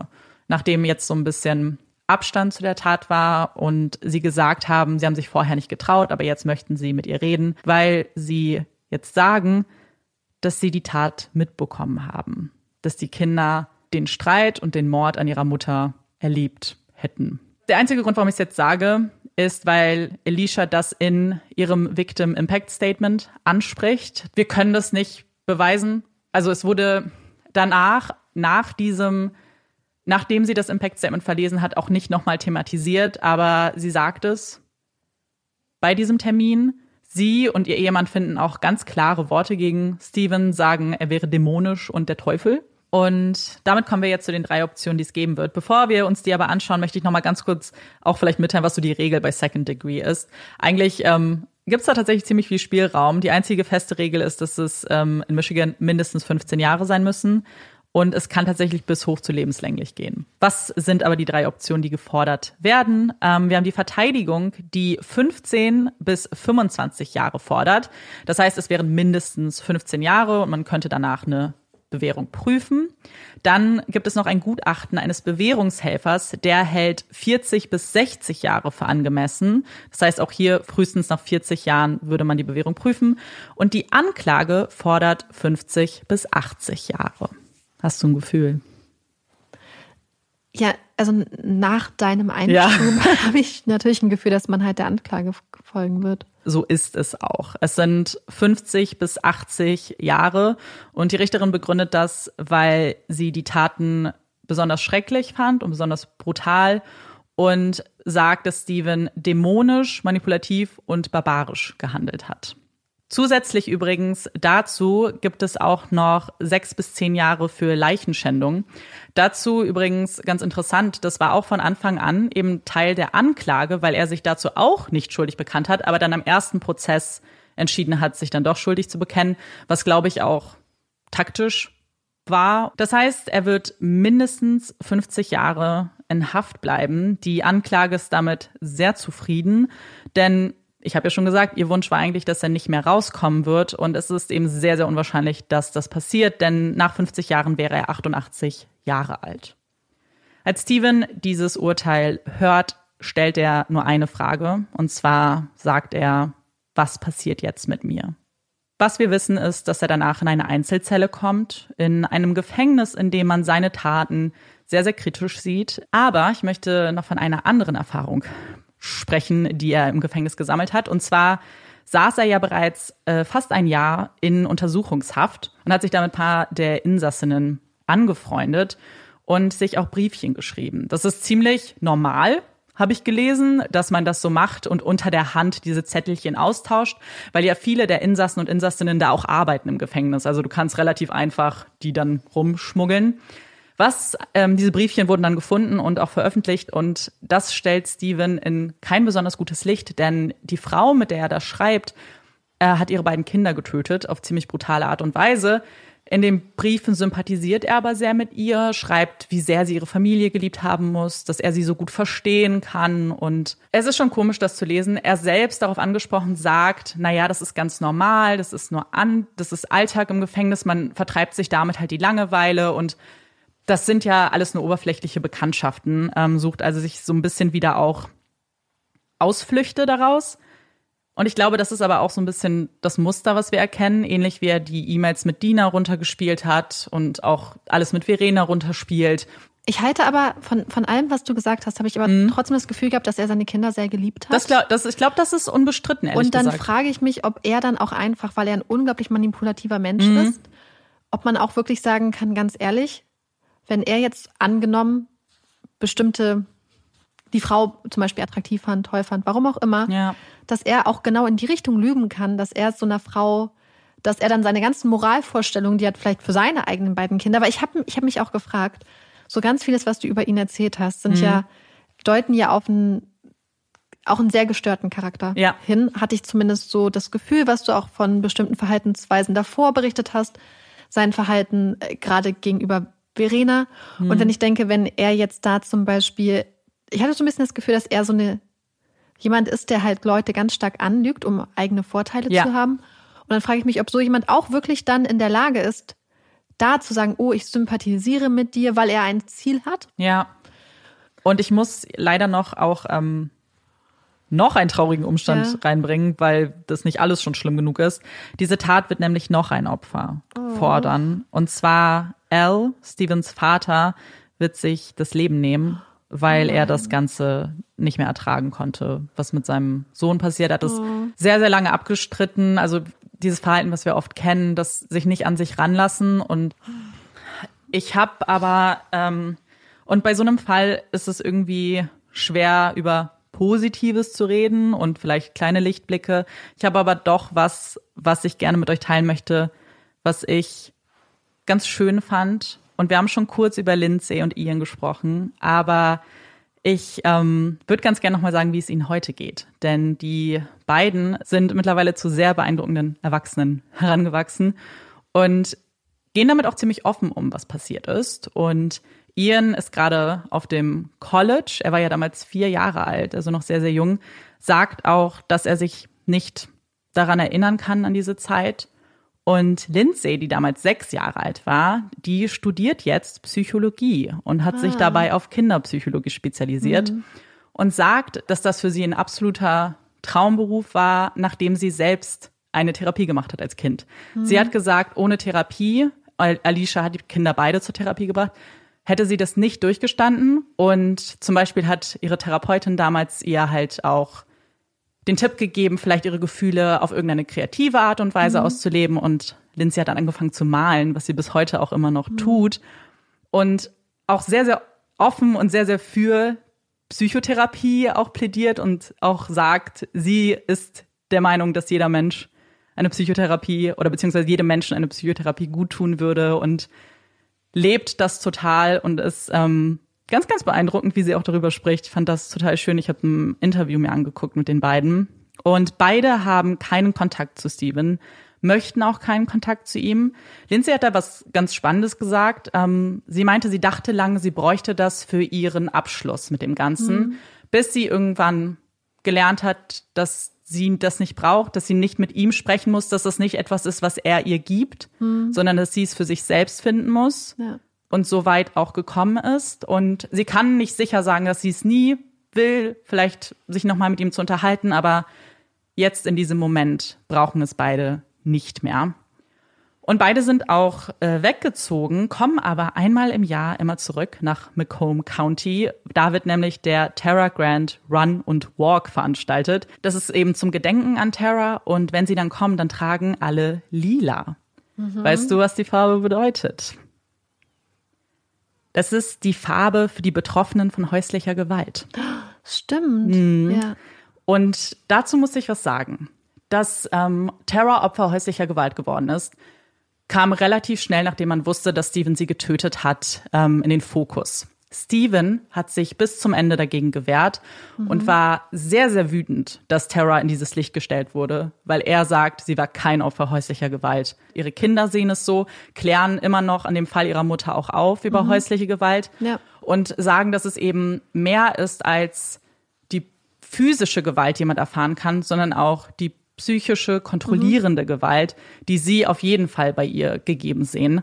Ich glaube, das Schwierige einfach ist das Gefühl, dass man einfach nicht weiß, was da genau passiert ist. Wir wissen nur, dass Tara mit niemandem darüber gesprochen hat. Mit, wir- Und wir müssen tatsächlich sagen, bis zu dem Grad, dass sie über gar keine Probleme gesprochen hat. Und wir wissen, dass es auf jeden Fall Dinge gab. Sie hat ja auch eine E-Mail-Kommunikation mit einem ehemaligen Freund ähm, geführt, die auch sehr romantisch wurde, dem sie sich was vorstellen konnte, der sie bestärkt hat. Aber Tara hat nie konkret gesagt, was los ist, dass sie unzufrieden ist.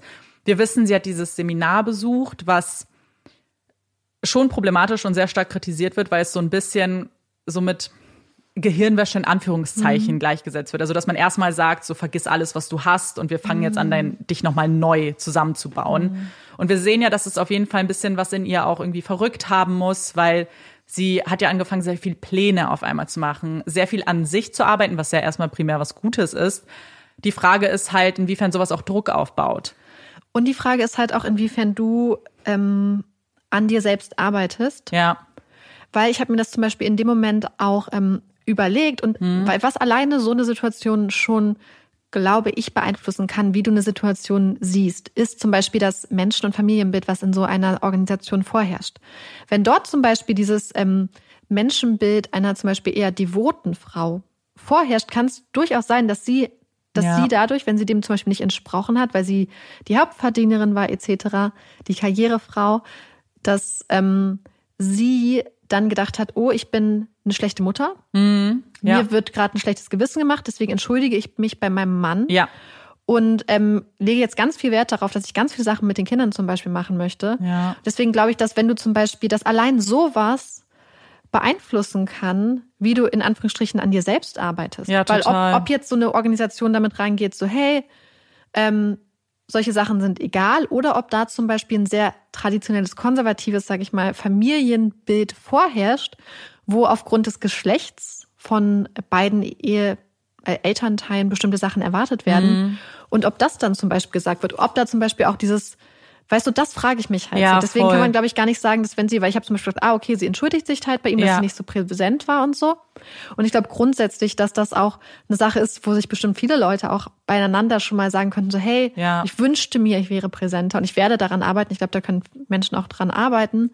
Die Frage ist, woraus dieses Gefühl Mhm. entstand. Ja, voll. Weil gerade wenn du sagst, dass man da mit ganz vielen Leuten sitzt und daran arbeitet, Ja. kann es ja alleine auch einen Einfluss haben, mit wem sitzt du da in dem Moment. Mhm. Und ähm, weil gerade in den USA habe ich das Gefühl, dass es ja so eine ganz krasse Industrie gibt an Ja. diesem Selbstoptimierungs ähm, Sachen, die ja teilweise extrem toxisch auch wirklich einfach Ja. sind und extrem ja einfach auch darauf aus sind, tatsächlich Leute auch immer wieder Ja. ähm, ranzuholen, ranzuangeln, um sie auszunehmen finanziell. Und das ist es. Es ist ein Business. Also dieses Forum muss jeder gemacht haben. Das Forum ist so die Basis und danach gibt's super viele spezifische Kurse, Seminare, die du zusätzlich on top noch machst, von denen wir nicht wissen, dass Terra einen davon gemacht hat. Du hast ja gesagt, wir wissen Ja. nicht, was passiert Nein, ist. Es ja. kann theoretisch ähm, auch in beide Richtungen geschwankt sein. Aber Ja. welche Vorstellung ich ganz, ganz schlimm finde, ist die Vorstellung, dass sie vielleicht Probleme hatte, Ja. dass sie, dass das ihre Möglichkeit, ihre Art war, Ja. vielleicht auch so dieses, dieses eine emotionale Bindung zu einem anderen Mann aufzubauen, da vielleicht ähm, zu träumen, Mhm. Ja. weil sie nicht zufrieden war auch in der Situation und ohne jetzt Mhm. zu sagen, hey, das ist vollkommen okay, wenn du in einer Ehe bist, weil ich finde, dann musst du auch so mit deinem Partner oder deiner Transparent darüber, Partnerin ja. reden über solche Sachen. Aber dass das vielleicht Versuche waren von einer Person, die nie gelernt hat, scheinbar, Ja. ihre Gefühle wirklich zu kommunizieren, Ja. weil du hast ja gesagt, das war schon in ihrer Kindheit und Jugend so, dass das irgendwie ihr Versuch war und dass sie Mhm. dann vielleicht eventuell an so eine Selbstoptimierungssache geraten ist, wo vielleicht auch nur gesagt wird, weil es wird ja dann oft gesagt, so alles liegt an dir. Ja.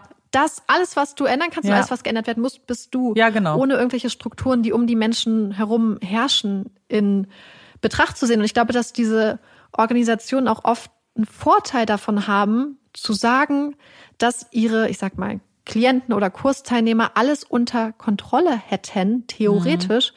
Weil in dem Moment, in dem du anerkennst, hey, da sind äußere Faktoren, auf die kannst du keinen Einfluss, hast du potenziell vielleicht keine Kunden mehr. Ja, natürlich. Ja. Du musst den Menschen die ganze Zeit das Gefühl vermitteln, dass sie selber die Lösung in der Hand haben. Und bei ganz vielen Sachen haben wir die Lösung.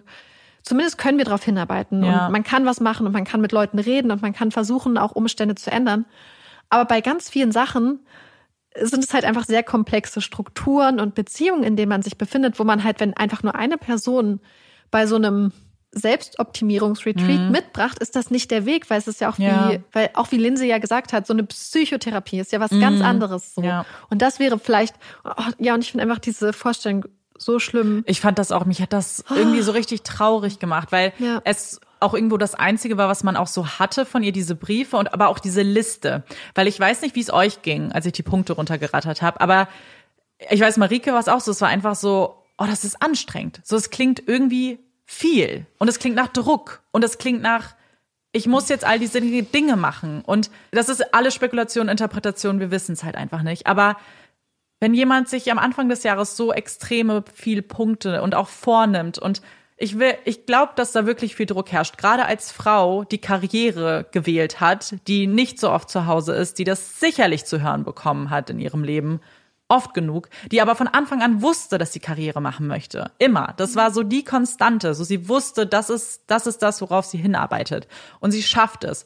Und muss jetzt halt beidem gerecht werden und liebt ihre Kinder über alles und kann sich ja nicht zweiteilen und versucht es vielleicht und will noch mit Finanzen gut umgehen und will mehr Yoga machen und mehr Meditation und Allein dieses, ähm, was mit, mit Leuten machen Ja. und ich möchte Yoga und ich möchte meditieren und ich möchte mehr Partys. mehr Partys und besondere Sachen mit den Kindern machen und so. Das sind alles so viele Sachen, die ich weiß, dass wir auch mal in Mhm. dem anderen Podcast ähm, darüber reden wollen, weil wir das Thema so interessant finden. Aber wie schnell man sich auch einfach übernimmt. Ja, ja. Und das und, meine ich, ja. Ähm, Gerade weil ich weiß nicht, wie es euch ging, aber als Amanda die Liste nur vorgelesen Mhm. hat, war ich schon erschöpft im Geiste, weil ich dachte, okay, das sind so viele Sachen.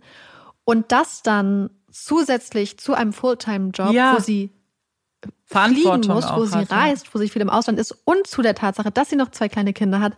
Ich wüsste gar nicht, wie jemand, ich finde es da immer schon beeindruckend, wenn Leute überhaupt das eine oder das andere stemmen. Ja, können. Ich finde es schon auch. beeindruckend, wenn Leute irgendwie einen Ha- Haushalt mit zwei Kindern schmeißen Ja. können, weil ich mir das unglaublich anstrengend vorstelle. Genauso, wenn ich jetzt einen Job hätte, wo ich super viel arbeite, super viel Verantwortung hat und die ganze Zeit noch am Pendeln bin mit einem anderen Land, das stelle ich mir auch unglaublich anstrengend vor. Das beides dann noch kombiniert und dann noch sagen, ich möchte gleichzeitig noch Yoga machen, ich möchte gleichzeitig noch meditieren, ich Mhm. möchte gleichzeitig noch dies und das. Das wirkt wie ein Rezept Ja, fürs Desaster. Ja. Einfach in dem Sinne, dass, glaube ich, einfach Enttäuschung und auch Selbstzweifel einfach schon da rein in, programmiert sind. Ja. Allein wegen des, der Menge. ja, es klingt für mich, also das war auch sofort den Eindruck, den ich hatte. Und wir haben jetzt schon gesagt, mehrfach, aber ich glaube, es ist halt einfach wichtig, weil wir so viel spekulieren jetzt auch müssen irgendwie, ähm, dass wir auch nicht wissen, inwiefern ähm, wie das, wie die eigentlich die Ehe zwischen den beiden war, wer vielleicht mehr kontrolliert hat, wer mehr, wer, wie die Rollenaufteilung war. Aber ich habe mir so ein bisschen noch aufgeschrieben, dass es schon in der Geschichte oder auch in Stevens Vergangenheit ja schon so ein paar so Warnsignale und Red Flags so ein bisschen geht. A, wie er mit Terror umgegangen ist und wie er so sein Leben aufgebaut hat, aber auch wie er mit Verena umgegangen ist. Und vielleicht können wir darüber noch ein bisschen reden, weil mir persönlich war es auch total wichtig, weil als ich diese Punkte gelesen habe, die Dialoge, die er mit Verena geführt hat. Und ich habe ich hab ein Buch gelesen dazu, das heißt ähm, A Slaying in the Suburbs, The Terror Grand Murder. Und in diesem Buch wird das ganze Herangehen von Steven an Verena sehr, sehr detailliert beschrieben. Ich fand's nicht relevant in dieser Detailreiche für diesen Fall, ehrlich gesagt. Ähm, außer um zu zeigen, so wie er vorgeht. Und ich glaube, das zeigen die Beispiele, die ich jetzt gewählt habe, schon genug. Ja. Aber es war wirklich, mir hat sich der Magen umgedreht. Ich fand das so schlimm. Und ich fand auch das, was ich zu Tara gesagt habe, also dass, dass er so ihre Neins nicht akzeptiert hat, dass er zu dieser Beerdigung gekommen ist, dass er von vornherein so, so klar war, irgendwie, er will das und er wird nicht locker lassen, ist passt halt zu dem, wie wie er sein ganzes Leben geführt hat. So, dass er keine Regeln akzeptiert, keine Grenzen akzeptiert. Und das in keinem Bereich seines Lebens tut. Ja. Und auch nicht bei Verena getan hat. Dann später, weil, wenn man sich eben anschaut, wie er kommuniziert, dieses, ach, ich sag besser nicht, Ich was das ich, so ich denke. schlimm. Und das hat er mehrfach gemacht. Ich habe euch nur ein Beispiel reingemacht. Er hat das mehrfach gemacht. Auch so mit Dingen so, ah, für das, was ich gerade denke, komme ich in die Hölle. Das kann ich gar nicht laut aussprechen. Das sind halt, und ich möchte ganz kurz anmerken, dass wir das ja auch nur wissen, weil er das in seinem Geständnis auch sagt, ne? Diese Dialoge. Also er, ich glaube, vielleicht ist ihm das wirklich nicht bewusst, wie extrem toxisch das ist. Ich glaube ganz ehrlich, ich glaube, dass es Leuten insofern nicht bewusst ist, weil ich habe mal drüber nachgedacht. Also wir haben ja schon mal drüber geredet, was man gerade so als äh, äh, junge Frau beispielsweise für toxisches Verhalten vorgespielt bekommen hat, beispielsweise durch The Vampire Diaries oder durch Twilight etc.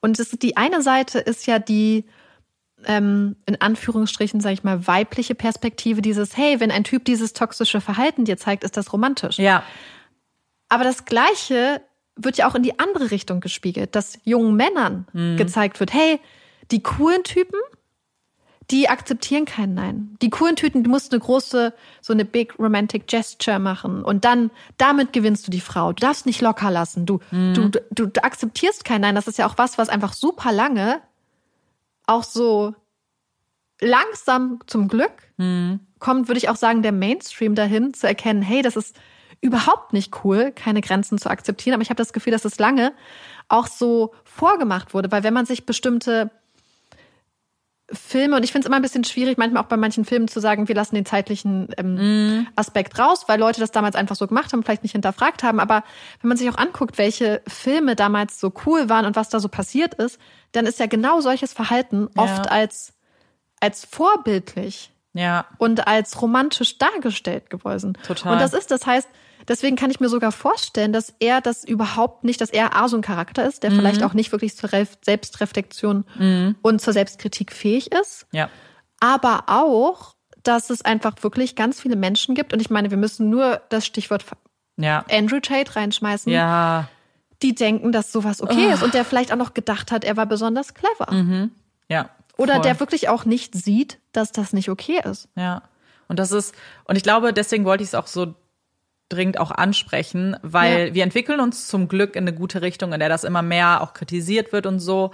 Ähm, aber ich auch das Gefühl habe, dass wieder zum Beispiel Bücher überhand nehmen, in denen leider auch sehr viel romantisiert wird, was nicht romantisch sein sollte, weil ja. es leider eine ungesunde Beziehung oder ungesundes Verhalten zueinander zeigt. Also jemand, der wirklich euch nicht ernst nimmt, der irgendwie zu doll auf die Pelle rückt, obwohl man sagt so, nee.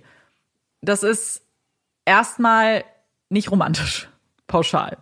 Die beiden Situationen zwischen Tara und Verena sind schon unterschiedlich, mhm. in, definitiv unterschiedlich in dem, wie zumindest was man von Tara weiß. Aber irgendwie so, es sind halt in den beiden in Fällen halt junge Frauen, die das halt irgendwie nicht gesehen haben in dem Moment und viele es nicht sehen. So, es ist nicht mal so, das hätte halt jeden, jedem passieren können. Ja. Weil ich musste dann auch so denken, ich war tatsächlich auch 19, als ich Au pair war und dachte mir dann schon, als ich das so gelesen habe, ich so, wie also ich hatte ganz tolle Gasteltern, hätten das mhm. auch nicht gemacht, aber so wie hätte ich reagiert? Weil ich mhm. verstehe das, was sie beschrieben hat. Ich habe das so. Ich weiß genau, was du meinst. Das mhm. war das, das, man hat halt wirklich, man saß hier so und hat ja. das gehört und denkt sich so als 31-jährige Frau so, ja. dass dem Mann geht's jetzt nicht um dich. Und ja. er denkt auch nicht, dass du viel, viel erwachsener bist. Ja. als andere Leute und dies und das, sondern das ist einfach ein ganz, ganz, ganz schlimm, ekelhaft manipulierender mhm.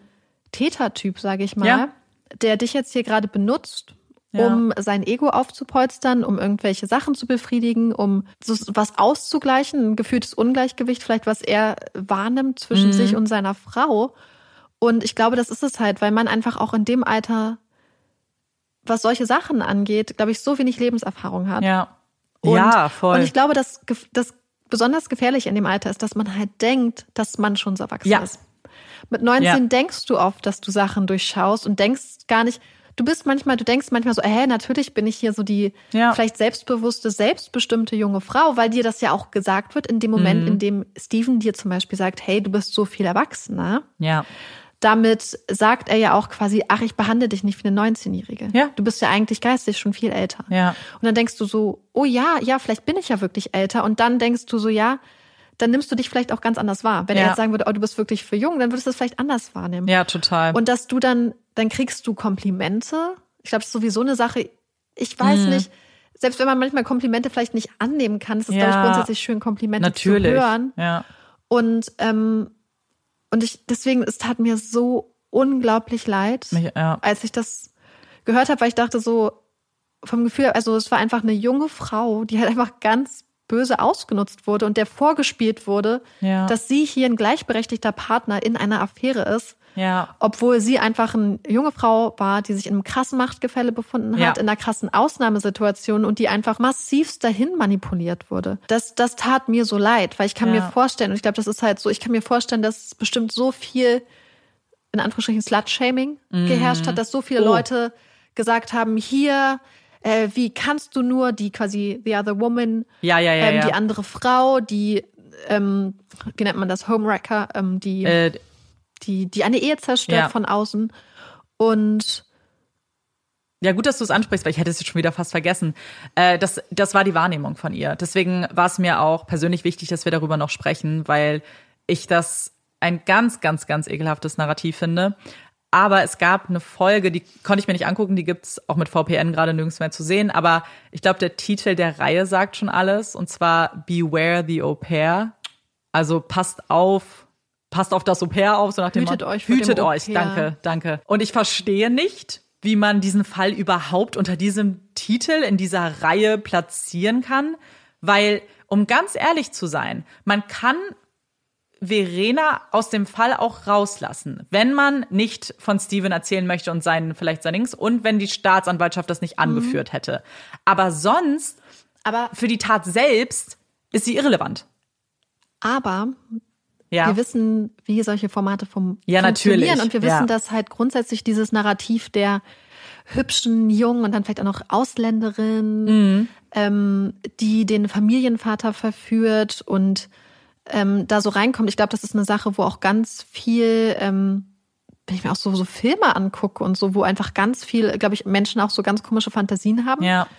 die sie dann irgendwie befriedigt sehen, wenn sie solche Sachen angucken, die ganz viel damit spielt. Ich meine, wir hatten ja auch die Situation zum Beispiel Jude Law und die Nanny. Mm. Ich glaube, das sind alles so Geschichten, die, oder, oder es wird ja auch zum Beispiel bei Sex in the City, ähm, ich glaube im zweiten oder im Ja. ersten Film angesprochen, wo sie ja auch dann Erin, die irische Ja. Nanny haben, wo sie dann, glaube ich, die ganze Zeit denken, oh, oh mein Gott, sie läuft da rum ohne BH, bis sie dann zum Glück, und ich sage jetzt zum Ja. Glück im Anführungsstrichen, merken, oh mein Gott, Gott sei Dank, sie steht auf Frauen.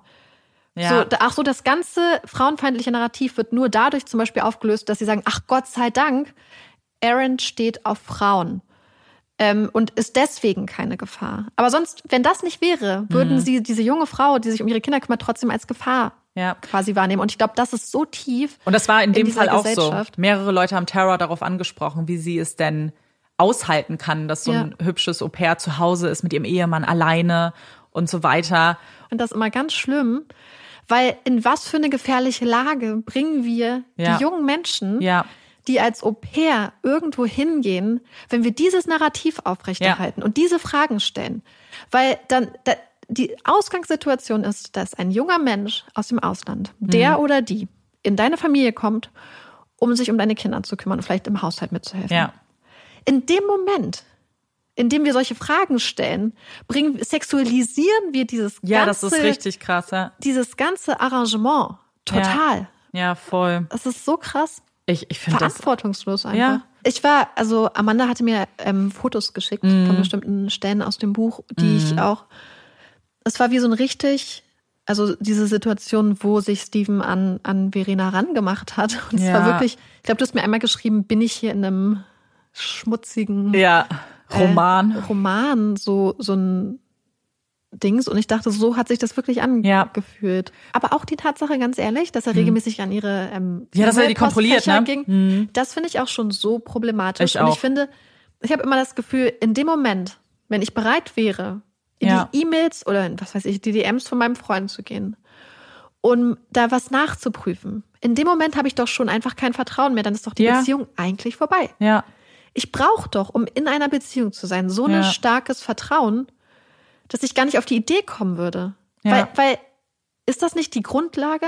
Baut darauf nicht alles auf? Und das ist es. Also irgendwie, wir wissen nicht genau, was passiert ist, aber wir haben immer wieder Anzeichen, dass er irgendwie kontrollierend Ja. ist, dass er sie irgendwie einschränkt. Weil zum Beispiel auch, dass sie gefühlt, also viele in der, in der kurzen Strecke, die sie Auto Ja. gefahren ist, auch mehrfach telefoniert haben, bevor sie zu Hause war. gefährlich. Krass gefährlich. Aber auch so, warum? Sie ist doch auch Ja. gleich zu Hause. Also wir wissen es nicht. Aber es gibt halt immer wieder so kleine Sachen, wo man das Gefühl hat, "Hm, das ist nicht gesund. Und deswegen fände ich es aber auch so wichtig, über all diese Sachen zu sprechen, weil gerade auch dieses Kontrollieren von ah, gib mir dein Handy, wird oft auch heute noch so dargestellt, als ob, naja, das, das ist halt normal, das ist halt Liebe. Wenn er eifersüchtig ist, ist das halt voll romantisch. Ne? Das heißt, PSA, liebt- es ist Ja. nicht romantisch und es ist Nein. nicht, es hat nichts mit Liebe zu tun. Nein. So, wenn euer Partner oder eure Partnerin euch nicht vertraut, ist das Ja. kein Beweis für Liebe. Das ist Beweis dafür, dass das Verhältnis massiv Massiv. gestört ist. Ja, voll. Und, und ich finde, da kann man auch nicht in, ja, aber, nee. Da gibt's Oder wenn Aber. euer Partner oder eure Partnerin sagt, ja, du gibst und, und versucht das dann auf eure Schultern zu legen, ja, ganz ehrlich, Hm. aber dann, dann ist doch vielleicht die Beziehung auch einfach vorbei. Ja, und das ist nicht so einfach, das selber zu sehen. Es ist sogar ziemlich schwierig, wenn man da irgendwie auch gefangen ist und wenn man daran glauben möchte, dass die Person, die Ja. man liebt, einen auch liebt, dann ist das ganz, ganz, ganz schwer, da rauszukommen. Ja. Ich glaube, es ist wichtig, darüber zu reden. Einfach nur, um alle Menschen uns inklusive zu sensibilisieren, weil wir so viel schon konsumiert haben in unserem Leben. Und ich merke das so regelmäßig bei mir, wenn ich auch Serien gucke, die ich vor ein paar Jahren geguckt habe und so bestimmte so Beziehungen geschippt habe und nicht geschnallt habe, wie problematisch das alles ist. Und jetzt so sitze und denke, wow, krass. Und und ich glaube, dass wir daran ehrlich gesagt nur wachsen und dass die Beziehungen, die wir führen, nur besser werden, ehrlich gesagt. Durch mehr Kommunikation, durch mehr Aufklärung, durch mehr Verständnis, durch mehr Gespräche, durch so mhm. viele Dinge. Ja. Auf jeden Fall, ähm, danke, dass du den Fall mitgebracht hast. Und ich habe das Gefühl, da gibt es einfach so viele mhm. Sachen. Und ich weiß jetzt schon, dass Amanda und ich wahrscheinlich die nächsten Tage noch drüber reden werden, ja. weil ich das Gefühl habe, dass es so viele Aspekte gibt. Und gerade auch den Aspekt, den wir am Schluss angesprochen haben, nämlich dieses, ja dieses Beziehungsbild mhm. und wie und Dynamiken in Beziehungen. Ich weiß, dass wir über sowas total oft reden, ja, weil wir das total spannend finden. Und wir auch gerade, jetzt wo Amanda auch so viel bei BookTok mhm. unterwegs ist, reden wir richtig viel darüber. Ja. Und ich habe das Gefühl, dass wir einfach da noch total viel drüber quatschen werden. Ja, und ja, wie du gesagt hast, es gibt, glaube ich, so viele Aspekte, aber die Folge ist auch schon lang genug. Ähm, und deswegen wollen wir ja auch solch, genau solche Themen ja. wie Beziehungen, Dynamiken, ähm, aber auch Beziehungsbilder und so mhm. sind ja alles Themen, die wir uns auf jeden Fall schon aufgeschrieben haben für unseren zweiten ja. Podcast. Genau. Und damit wir aber nach dem langen Fall ein bisschen aufatmen können, kommt hier unsere Puppy Break. Yay! Und ich habe einen, wie ich finde, ganz niedlichen Fakt gefunden. Und zwar geht es um sogenannte Pumpkin Toadlets, also kleine ähm, Kürbiskrötchen. Ich weiß nicht genau, wie der deutsche Name das ist. Und das ist eine kleine Amphibienart aus Brasilien. Und es ist total niedlich. Wie ich darauf überhaupt gekommen bin, ist, dass ich in einer Übersicht über Fakten über Frösche gesehen hatte, dass da stand, manche Frösche können nicht springen, weil ihre Beine zu kurz sind. Oh. Und das fand ich total niedlich und habe ich gedacht, okay, ich gucke einfach mal. Und hier ist es so, dass diese kleinen ähm, Mini-Krötchen, die sind äh, ungefähr so groß wohl wie ein Tic-Tac, ähm, aufgrund von bestimmter, ich sag mal, physiologischer Besonderheiten durchaus springen können, Krass. aber wohl angeblich unglaublich schlecht im Landen sind. Das heißt, sie können, während sie dann im Sprung sind, dann nichts mehr kontrollieren und landen dann zum Beispiel auf ihren kleinen Krötenpopos oder auf dem Kopf oder auf dem Rücken. Und ähm, das heißt, ab dem Moment, wo diese kleine Kröte springt, ist, ist dann einfach alles verloren und sie landen einfach irgendwie. Und ich fand es total niedlich. Das ist richtig ähm, und der eine ähm, Forscher, der sich damit auseinandergesetzt hat, hat ähm, auch gesagt, dass sie wirklich die am allerschlechtesten daran sind im Springen. Oh. Er hätte schon viele, viele Frösche gesehen, die gesprungen sind und hätte das ganz oft beobachtet und sie wären wirklich mit Abstand die schlechtesten Frösche im Springen. Oh, ich, ich finde es total niedlich. Dann ja. es mir auch manchmal leid für die Frösche, dass sich jemand hinstellt und sagt, ihr seid die schlechtesten. Aber ja. Ich konnte das jetzt auch gerade kurz nicht rausfinden, weil hier werden sie sowohl als quasi Krötchen als auch als Frösche bezeichnet. Das ist ja eine mm. schwere Unterscheidung bei ja. den Amphibien. Wir sagen einfach, sie sind Amphibien und ja, äh, ja. Pumpkin im Namen, also Kürbis, ja, passt. Ist, ist perfekt. Und ich fand einfach diese Vorstellung, weil ich zeig's dir mal, guck mal hier. Ja, zeig. Unglaublich niedlich. Oh, Gott, sind die klein. Die sind nämlich orange. Ja, und ich finde diese Vorstellung, dass da einfach so kleine ja. Fröschchen oder Krötchen sind, die einfach rumspringen Voll süß. und dann einfach komplett die Kontrolle verlieren, sobald sie einmal abgesprungen sind. Wie mutig. Ja. Wie mutig, dass du dann trotzdem denkst, weißt das du was? Das mache ich. Ich probiere es. Ich glaube an mich. So voll, ja. voll das Selbstbewusstsein. Ja. Super, super süße Puppy Break. Olaf liegt hier auch gerade auf dem Sofa und hat sich schon ein paar Mal die Position gewechselt. Ich glaube, er guckt die ganze Zeit auf die Uhr, ist so, ey, was macht ihr Mädels? Könnt ihr euch mal zusammenreißen? Das ist nämlich ganz schön spät geworden. Wir hatten vor allem eigentlich gedacht, äh, so ja, und wenn wir dann fertig sind, dann ja. können wir noch was gucken zusammen und dann machen wir uns noch was richtig Nices so zu essen. Und mm. jetzt denke ich so, hm, Na, das müssen wir verschieben. Müssen wir verschieben. Sollen wir noch kurz Empfehlungen machen? Ja. ja. Dann, äh, wir versuchen uns jetzt auf jeden Fall ein bisschen kürzer zu fassen. Ähm, damit es den Rahmen nicht so sprengt. Ich mache sonst einfach schon mal. Ich weiß nicht, ob du gerade deine suchst. Ja, mhm. okay. Und zwar möchte ich euch einen Film empfehlen, den ich Ende des Jahres im Kino geguckt habe. Das war eigentlich auch so ein äh, ganz spontaner Einfall. Wir wollten irgendwie ins Kino gehen äh, mit äh, einer Freundin zusammen und ihrer Mitbewohnerin. Und ich mache das selten, dass ich entscheide, ins Kino zu gehen und dann gucke, welchen Film man guckt. Meistens will man ja eigentlich einen bestimmten Film sehen, aber hier war es einfach nur, oh, wir haben richtig Lust auf Kino und wir gucken mal. Und haben uns super schnell auf The Menu geeinigt und hatten keinerlei Erwartungen und waren aber dann voll begeistert, weil wir uns einfach sehr gut unterhalten gefühlt haben Und deswegen dachte ich, ich gebe euch diese Empfehlung auch weiter. Denn was ich gerade gesehen habe, ist, dass es den jetzt schon auf Disney Plus gibt. Also man kann sich den schon umsonst bei Disney Plus im Abo angucken. Und ich will gar nicht zu viel verraten, weil ich glaube, es ist gut, wenn man vielleicht die Erwartungen und auch das, worum es geht, niedrig hält. Aber es geht um ein sehr exklusives und hochpreisiges Restaurant, bei dem man sehr, sehr viel Geld dafür zahlen muss, dass man da bekocht wird. Und es liegt sehr abgelegen. Und wir sind an einem Abend zu Gast mit ein paar Menschen, die in diesem Restaurant dann essen. Und es ist ein Horrorfilm. Das heißt, es geht nicht nur ums Essen, sondern es passieren auch ein paar schreckliche Dinge in diesem Restaurant. Und mehr sage ich nicht, ehrlich gesagt. Ich höre einfach hier schon auf. Das ist, ja, ich äh, will mir den auch mhm. angucken. Amanda hat mir den Neues schon gesagt und jetzt habe ich gedacht, ja, der kommt äh, mal wieder ganz oben ja. auf die Liste. Ich bin ja sowieso die, gefühlt die ganze Zeit eigentlich nur dabei, äh, Empfehlungen von Amanda durchzuhören und durchzulesen, um mir dann zu sagen, oh ja, war richtig gut. Ähm, weil ich jetzt nämlich weiß, auch zum Beispiel morgen werde ich auch mit einem Buch Ja, starten. was ich gerade lese. Ja. Mhm. Was, äh, Aber ich freue mich dann, wenn Marike das macht, weil dann kann ja. ich mich halt austauschen, weil ich meistens, manchmal sitzt man dann ja auch so alleine und ist so, ja, ich würde jetzt schon gern mit wem ja. reden darüber, was jetzt hier in dem Buch oder in dem Film passiert ist. Deswegen zwinge ich Marike auch so ein bisschen, dass sie es jetzt auch machen muss. Ja, ähm, ich wollte eigentlich gerade einen Podcast empfehlen, aber habe gedacht, Quatsch, ich habe eigentlich eine andere Sache, die ich empfehlen mm. möchte, die ich eigentlich aber schon vorher empfehlen wollte. Und zwar ist das das Buch Coasting von Elise Downing. Und Elise ist Mitte 20 und wohnt in England und ist irgendwie in so einer Sackgasse in ihrem Leben, als sie sich entscheidet, hey, ich laufe einfach einmal um England rum. Ah. Und das ist ihre Geschichte. Also sie beschreibt halt, was sie macht. Und es ist ja sowieso Frauenabenteuergeschichten, also echte Frauenabenteuergeschichten sind ja eins meiner Lieblingsbuchgenres. Mhm.